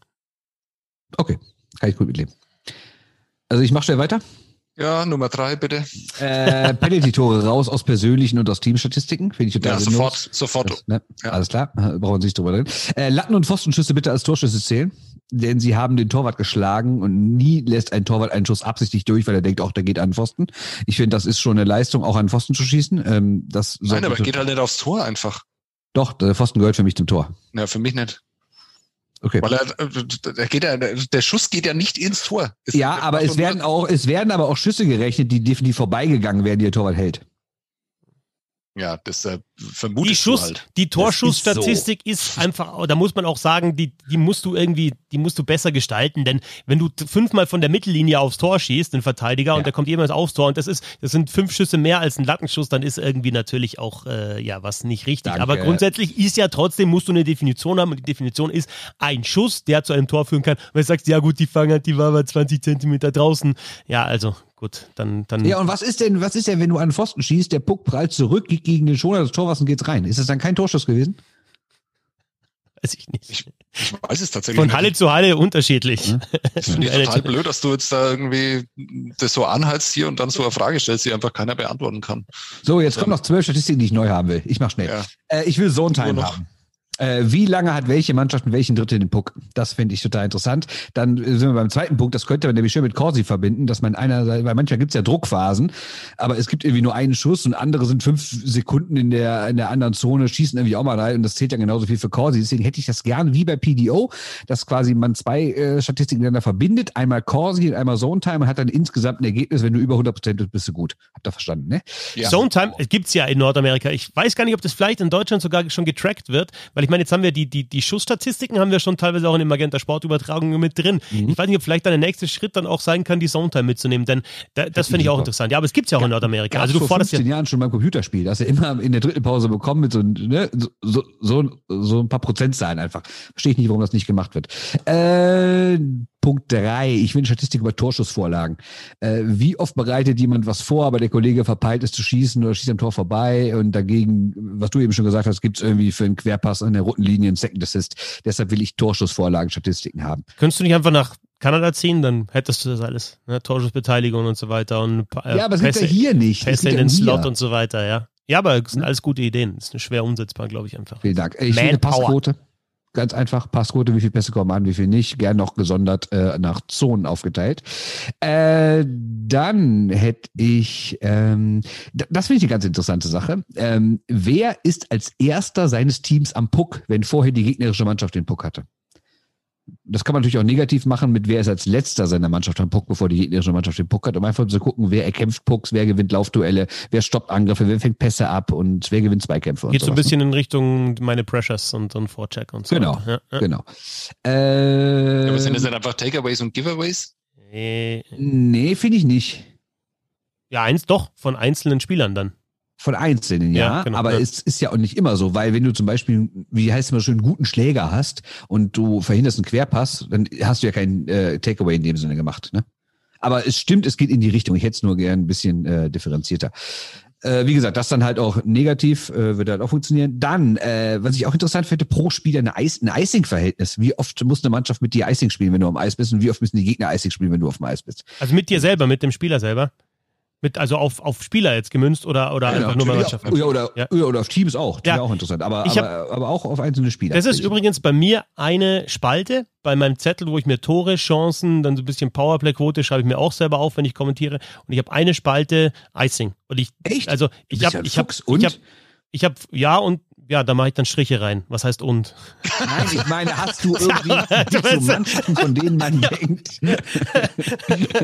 ich meine, gibt so Mannschaften, von denen man denkt, ach, äh, die, die sind eigentlich total defensiv, aber die kre kreieren ständig Icings und müssen selber kaum spielen. Also gibt's halt äh, macht das wahrscheinlich nur fürs Spiel, der Christoph. Ich mache das für mein Spiel, das ich kommentiere und dann kann ich Schon das klar, in aber dem Spiel. Hast du schon mal so Sachen erlebt, dass du denkst, hä, was ist denn da passiert? Hey, ja, also ich, ich, ich baue das auch in den Kommentar ein und sage dann, ähm, es ist überraschend, dass äh, was ich Mannheim zum Beispiel so einen harten Vorcheck spielt, aber ähm, Straubing hat noch kein Icing im ganzen ersten Drittel. Das heißt, sie müssen ja das clever machen, entweder die Scheibe wirklich kontrolliert rausbringen oder halt zumindest so rausspielen, dass es kein Icing wird. Also, aber ich kann es dir nicht über, über die komplette Liga sagen, welche Mannschaft die meisten Icing hat. Aber das ist eine sehr gute Statistik.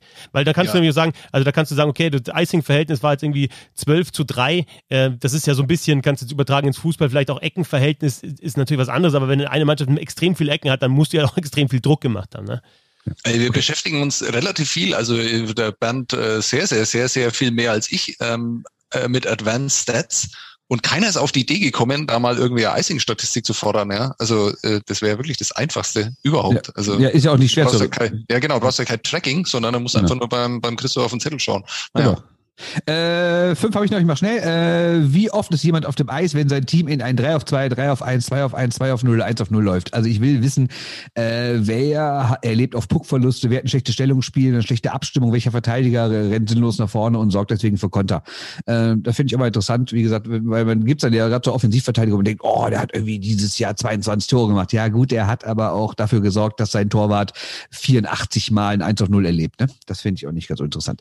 Ähm, dann natürlich, was es in der NHL schon gibt. Wie kommt jemand aus dem eigenen Drittel raus? Wie kommt der Gegnerische rein? Kontrolliert per Pass, Befreiungsschlag, Dump-In. Das wäre natürlich schlecht. Dann, was es auch in der NHL gibt, ähm, äh, dieses With or Without You. Also wie viele Tore, Gegentore eines Teams fallen mit dir, mit dem Spieler auf dem Eis? Wie viele Tore, Gegentore erzielt das Team ohne einen? Ähm, ja, das finde ich auch interessant. Äh, vorletztes, ähm, wie viel Prozent der Schüsse eines Spielers gehen aufs Tor? Finde ich gerade für Verteidiger interessant, wenn es dann immer heißt, ja, so Corsi-mäßig war der super, hat er wie neunmal geschossen. Ja gut, wenn aber alle neun davon irgendwie vier Meter am Tor vorbeigehen, ist es mir auch egal. Ja, aber das kannst du ausrechnen. Das kannst du ausrechnen. Auf dem oder auf dem Posten, da will ich nochmal genau oder, oder was machst du mit also Das ist dasselbe Pfosten und ja, aber, aber das kannst du ja, das gibt's ja jetzt, also das kannst du ja ausrechnen. Also ja, du kannst es ja ausrechnen, aber es ist nicht so also, als, als, als Quervergleich, dass du eine Liste hast, so und so viel Prozent ja, bringt der aufs Tor. Aber hey, also das glaube ich, also jetzt, ich jetzt, Markus nimmt ja da teilweise so Sachen auf, da hat er die Daten und da kann man eine Spalte machen und sagen, okay, so prozentual. Markus. Ja, genau. Grüße. Allerletztes, äh, gesonderte Bully-Statistik in Über- und Unterzahl. Ähm, ich, mir ist nämlich diese Saison bei der DEG mehrmals aufgefallen, dass die vor allen Dingen in Unterzahl ständig die Bullies verlieren und dann der Gegner sofort in der Aufstellung ist. Und das finde ich dann nochmal ganz interessant, gerade so für den Wert eines Unterzahlspielers, äh, wie viele Bullies gewinnt er ja. denn dann und kann direkt dafür sorgen, dass er der Mannschaft schnell den Puck klärt. So, das war's. Aber war gar nicht so nerdig, war einfach sehr gut. Na, sehr aber gut. ich habe es auch ein bisschen falsch verstanden, okay. ehrlich gesagt, ähm, weil du ja im Endeffekt Sachen, die es schon gibt in der NHL, dann auch für die DL forderst. Ich dachte so komplett neue Statistiken, aber ja, das, oder, ist, oder, das ist oder ausgerechnet einfach. Das ist nochmal genau, es, es ist nochmal ein längeres längeres Thema für eine Sendung, wenn zum Beispiel kein Eishockey läuft und wir trotzdem uns wöchentlich treffen wollen. Genau, weil die weil die ja 15 Punkte noch nicht gelangt haben oder was jetzt? Nee, aber die kann man ja nochmal diskutieren, also da kann man ja noch was dazu sagen und äh, auch dann sagen, wo es Quatsch ist, weil bei, bei ja. 10 von 15 Punkten habe ich gedacht, was will er denn jetzt von mir? weil du es halt intellektuell nicht erfasst hast, oder was? genau, genau. Wir haben ja ähm, äh, auf ein Quiz, das war der Chad Basson Award, haben wir die Rückmeldung bekommen, weil wir nicht genau gewusst haben, für welche Mannschaften Derek Dinger gespielt hat. Ähm, haben wir die Rückmeldung bekommen, äh, über Twitter war es, glaube ich, ja, wie kann man nicht wissen, dass Derek Dinger äh, 2014 mit dem ERC Ingolstadt ähm, äh, deutscher Meister geworden ist. Und da habe ich mir gedacht, das entwickle ich gleich weiter zu einem Quiz äh, über Derek Dinger. Dann haben wir nochmal ein schönes, wirklich auch knackiges Quiz hier zum Abschluss. Und zwar heißt das, ähm, ähm, das Quiz heißt, wie viele Dinger? Ähm, glaube ich, oder? Ich hatte so ein, nee, ich hatte so ein, ich hatte ein Wortspiel. Ich glaube, es war wie viele Dinger. Genau, genau. Ich sage euch das Jahr. Ihr sagt mir, wo Derek Dinger gespielt hat und wie viele Tore er geschossen hat. Eigentlich ganz einfach. Nee, ich glaube, nee, ist, zu, ist zu, los. Nee, nee, das ist, ist glaube ich zu einfach. Wir machen es ja, äh, ein bisschen schwieriger. Ähm, es, es, ist, es ist ein anderes Wortspiel gewesen. Das heißt, Ding Ding, zwei Minuten. Ich sag euch, wo Derek Dinger gespielt hat, in welcher Saison und ihr sagt mir, wie viele Strafminuten müsst ihr dann schätzen. Ich habe keine Oder? Ahnung von diesem Mann. Keine Ahnung. Oder nee, dann, dann war es doch, war, war doch noch ein bisschen schwieriger, weil äh, ja. machen wir nur an. Was gibt's noch für ein Wortspiel? Ah, genau. Wisst ihr doch die Geschichte 2014, als Derek Dinger äh, deutscher Meister gewonnen ist mit dem RC Ingolstadt und dann kriegt er als Zweiter den Pokal, weil wir wissen ja genauso wie in der NHL, die verdienten Spieler, die kriegen dann, dann als Zweiter nach dem Kapitän den, den Pokal und er reckt ihn so und sagt, da ist der Dinger! Das ist auch eine, eine Geschichte, die immer wieder zitiert bitte, wird. Ne? Bitte reizt den Christoph nie mehr. Bitte, bitte. Selbst wenn er euch und euren Lieblingsspieler noch so beleidigt äh, dargestellt seht, irgendwie in diesem Podcast, bitte schreibt den Christoph, schreibt uns, schreibt den Bernd, schreibt mir, aber lasst den Christoph da bitte raus. Ja. Also ich habe dieses Bild immer noch im Kopf, wie Derek Dinger, da ist der Dinger, ähm, schreit. Wir haben verstanden. Und, ähm, äh, deswegen heißt das Spiel eben. Alle. Also ähm, hast du wahrscheinlich bis zu dir hochgehört. Also es ist ganz einfach. Ich sage euch einen Spielernamen, ihr sagt mir, ob er deutscher Meister wurde, schon mal, also ob er schon einen DL-Titel geholt hat. Und ähm, wenn, wenn es der Fall ist, dann sagt ihr natürlich, wie Derek damals, sagt ihr, da ist der Dinger. Und wenn Immer ihr sagt. Mit seinem Singen und seinem irgendwas und Mama anrufen und so, kann man nicht einfach Ja und, oder Nein sagen. Und wenn er, und wenn er, und wenn er den Titel nicht gewonnen hat, dann sagt ihr, so ein Drecksspiel. Ne? genau. Gut, das Quiz verstanden ist total easy. Sagen, es wer verliert, der muss sich auch was tätowieren. genau, ja, genau. DD. Da muss er sich eintätowieren ja, genau. lassen. Ja, genau. ähm, habt ihr es verstanden? Also im Endeffekt halt, da ist der Dinger, wenn er den Titel geholt hat, so ein Direktspiel, äh, wenn er ihn nicht geholt hat. Ich freue mich. Wer fängt an? Ja. Hoffe, du hoffentlich. Der Dinger nicht hört. Ja. Wer fängt an? Äh, Letztes Mal gewonnen, Sebastian gewonnen. Ich würde würd gerne mit dem Direktspiel anfangen. Ja. Okay, ähm, so ein Direktspiel heißt auch äh, das Quiz natürlich jetzt in dem Fall. Äh, ich habe jetzt wieder, weil ihr wieder zum Jammern anfängt, äh, fangen wird, ich habe die alle aufgeschrieben, habe ich A und B gemacht. Das heißt, ihr dürft immer auswählen, es sei denn, eine Kategorie ist weiter dann weg. Dann es sind sechs Namen insgesamt jeweils pro Kategorie. A oder B, Sebastian? B. B. B. Ähm, Casey Borer. Oh Scheiße. Nee, das ist die falsche Antwort. Also es ist entweder da ist der Dinger oder so ein Direktspiel. Ähm, so ein Direktspiel. Ist richtig. Ähm, spielt er in Nürnberg 2012, 13 und dann zwei Jahre bei den Eisbären Berlin. Ähm, aber hat den Titel dann nicht gewonnen mit den Eisbären, genau, weil 2014 genau da bei genau, den äh, Berlinern gewesen. Nach ja, der genau. Dynastie. 2013 war der letzte Titel. Geil. Genau. Ja. Äh, nach der Dynastie. Euch, ja. Und ist dann vor lauter Enttäuschung wieder nach Nürnberg zurückgekehrt. Ne, damals. Spielte und übrigens dann geworden. 2016 auch für die Nippon Paper Cranes. Nicht als einziges, das ist total witzig. Ich habe zwei Spieler rausgesucht, die beide bei den Nippon Paper Cranes waren in, in äh, Nippon in Japan. Also 1 zu 0 für Sebastian. Ähm, Geiler Typ übrigens, Casey Borer, guten Humor. Äh, und in dem ersten Interview, das ich damals mit ihm geführt habe, hat er einfach gesagt, es ist völlig geisteskrank. Er traut sich hier auf keine Autobahn. Die sind alle, alle völlig wahnsinnig. er fährt da irgendwie mit 60, äh, wird nur anguckt, nur Lichthupe und sowas. Casey Borer, richtig guter Typ. Hatte noch einen traurigeren Hintergrund, weil er wirklich mal einen Autounfall hatte, aber so wie er es rübergebracht hat, war sehr gut. Äh, Bernd, A oder B? A. Alexander Oberli äh, Oblinger. Äh, so ein Dreckspiel. Falsch. Da, da ist, der Dinger. Dinger. 2014 mit Derek Dinger, Meister mit dem ERC Ingolstadt. Und dann auch nochmal 2009 vorher schon mit den Eisbären Berlin, aber genau, nur. Mit den Eisbären. Genau, aber nur. Drei Playoff-Spiele oder Genau, so. ein Hauptrunden, zwei Playoff-Spiele. Okay, ja. 1-0 für Sebastian. Oh Mann, hätte ich auch gewusst. Im Prinzip steht schon 2-0. Na, klauen, ja. klauen. Ja, klauen darf man nicht. Ähm, ja. A oder B, Sebastian? Überzahl. Ja. A oder B, Sebastian? Äh, A, A. Sebastian Uvira. Uh, uh, Uvira.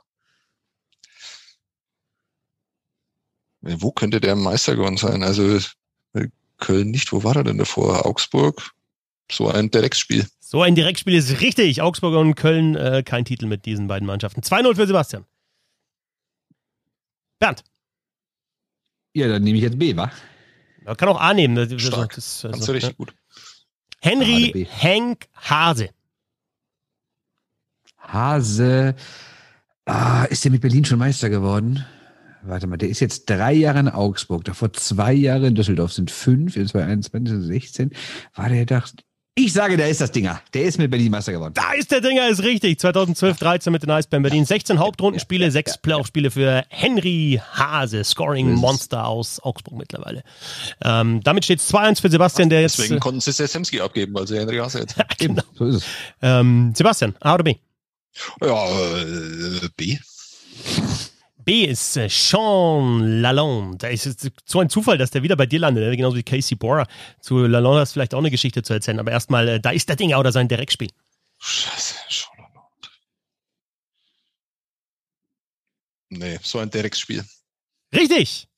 Erst 13, 14 wieder zu den Eisbären Berlin gewechselt, äh, war das falsche Jahr, dann war dann die Dynastie vorbei. Dreimal die meisten Tore unter den Verteidigern, einmal die meisten Punkte unter den Verteidigern.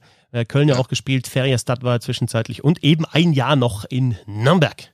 Ja, und äh, überall hat er sich äh, überhaupt nicht anmerken lassen, dass er in dieser Liga eigentlich überhaupt nichts verloren hat. und kennt ihr dessen Spitznamen, wie der in Köln genannt wurde? Nee. Lalalala. Nee, Sheng Peng, weil er einen harten Schuss hatte. Das ist kein Witz. Hat der Express sich ausgedacht. Das hättest du jetzt nicht dazu sagen müssen, glaube ich. So ist das. Heißt das? Nein, der Express keine Bildzeitung, ne? Also, das ist schon was anderes. Heißt das, es steht 3-1 für Sebastian? Ich glaube, das heißt das. Mhm. Aber er hat ja auch einen Schuss. Also mich wundert es nicht, aber. Nee. Bernd kann nachziehen. A oder B? Ich nehme wieder A. Okay. Mark Vokes ist der nächste Spieler auf der Liste.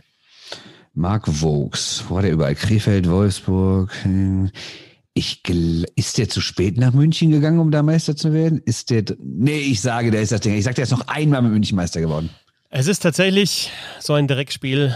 Er ist ah. tatsächlich 2018 nach München gewechselt. Er spielt seit 12 oder hat seit 2012 im, äh, in der Liga gespielt. Erst in Krefeld zwei Jahre, dann vier Jahre in Wolfsburg, zweimal das Finale gegen München verloren, dann der Wechsel nach München und dann in, in seiner ersten Saison, auch das erste einzige Mal, dass er mit München Playoffs gespielt hat, ähm, weil er ja diese Saison auch verletzt ja. war in den Playoffs. Ähm, dann auch in der Finalserie einen Check gekriegt von Hochtaler in Spiel 2 raus und nie deutscher Meister geworden. Ich habe ihn mit reingenommen Ärgerlich. und ich habe ihn vorher nicht angesprochen, weil ich finde, das ist auch so ein Spieler, den muss man nochmal würdigen, etwas länger. Ich glaube ich auch bekannt. Äh, für ja, wir haben gar nicht über die Münchner gesprochen, ne? Müssen äh, wir eh noch machen. Ja. Aber das ist, ist, ein Spieler, der, der einfach, also den, den, fand ich jetzt einfach die letzten Jahre eigentlich schon immer, auch in Wolfsburg fand ich den richtig gut. Ja, super. Und, in Krefeld ähm, fand ich ihn super. Ja, also ein to toller Eishockeyspieler und dann einfach auch ich glaube, jetzt wieder eine Gehirnerschütterung. Es wird ja nicht ganz offiziell und immer herausgegeben, aber alles, was ich gehört habe, war das wieder eine Kopfverletzung und das ist schon echt, echt, ja, echt bitter, dass so ein guter Spieler, der auch sein Niveau über die Karriere fast bis zur letzten Saison eben gehalten hat, dass der dann ohne, ohne Titel ausgeht und auch halt in, in, in einer guten Mannschaft dann am Ende noch gespielt hat. Und vorher auch eine gute Mannschaft, aber halt da auf München wieder getroffen und das äh, Finale nicht gewonnen. Ich fand den ja schon der Wilfried Laurier University richtig gut. Ja? Also, da braucht man mit Griffe gar nicht erst anfangen. Ne? Ja. Es bleibt beim 3 für Sebastian. Nächster Spieler. Äh, B.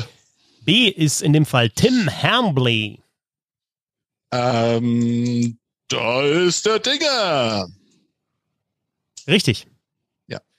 Auch mit, ja, was alles. Das ist eine Maschine, der Typ. Ja, ja Ingolstadt, klar. Auch Logisch. mit Ingolstadt, genau. 2009 bis 2014, also gerade bis zur Meisterschaft in Ingolstadt gewesen, dann auch in Wolfsburg und Krefeld gespielt und dann auch 2017 bis 2019 bei den Nippon Paper Cranes. Ja, guter Spielertyp fand ich. Mannschaft.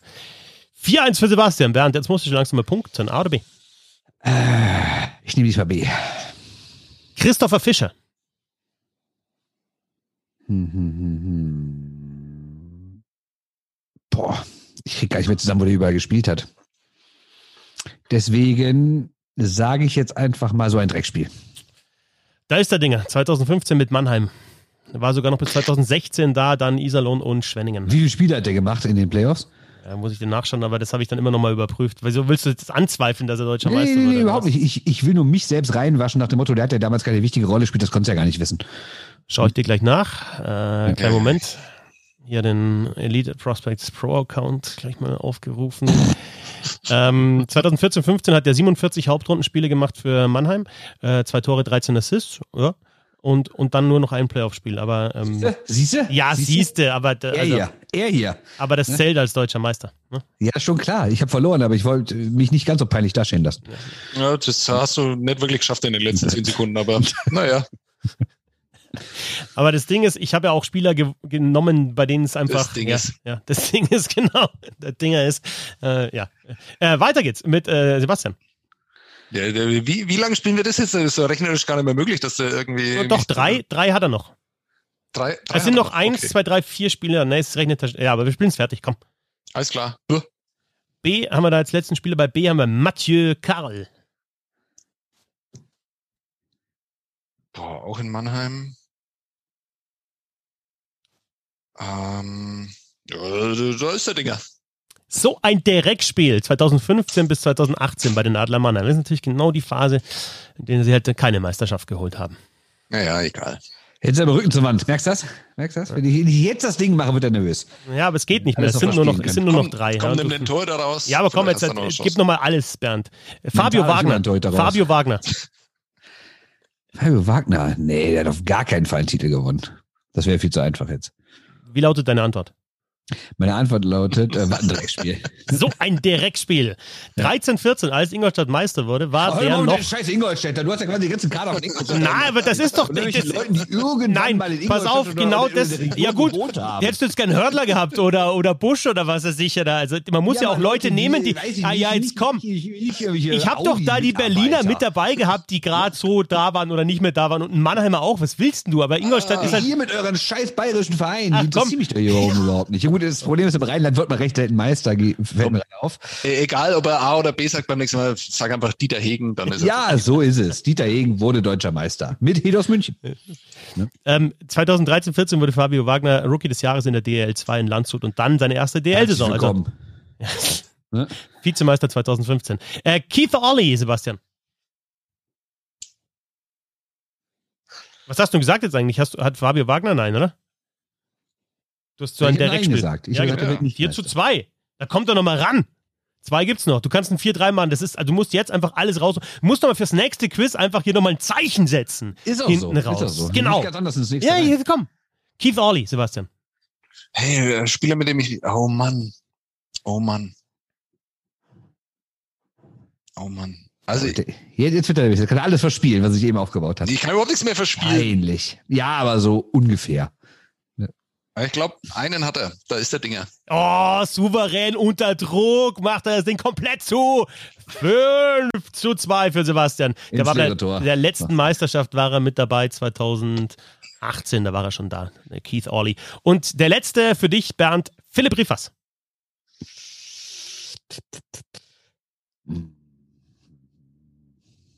Kann ich auch wieder nur raten.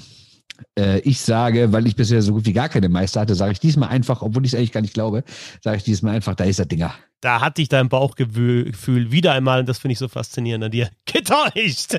So ein Direktspiel.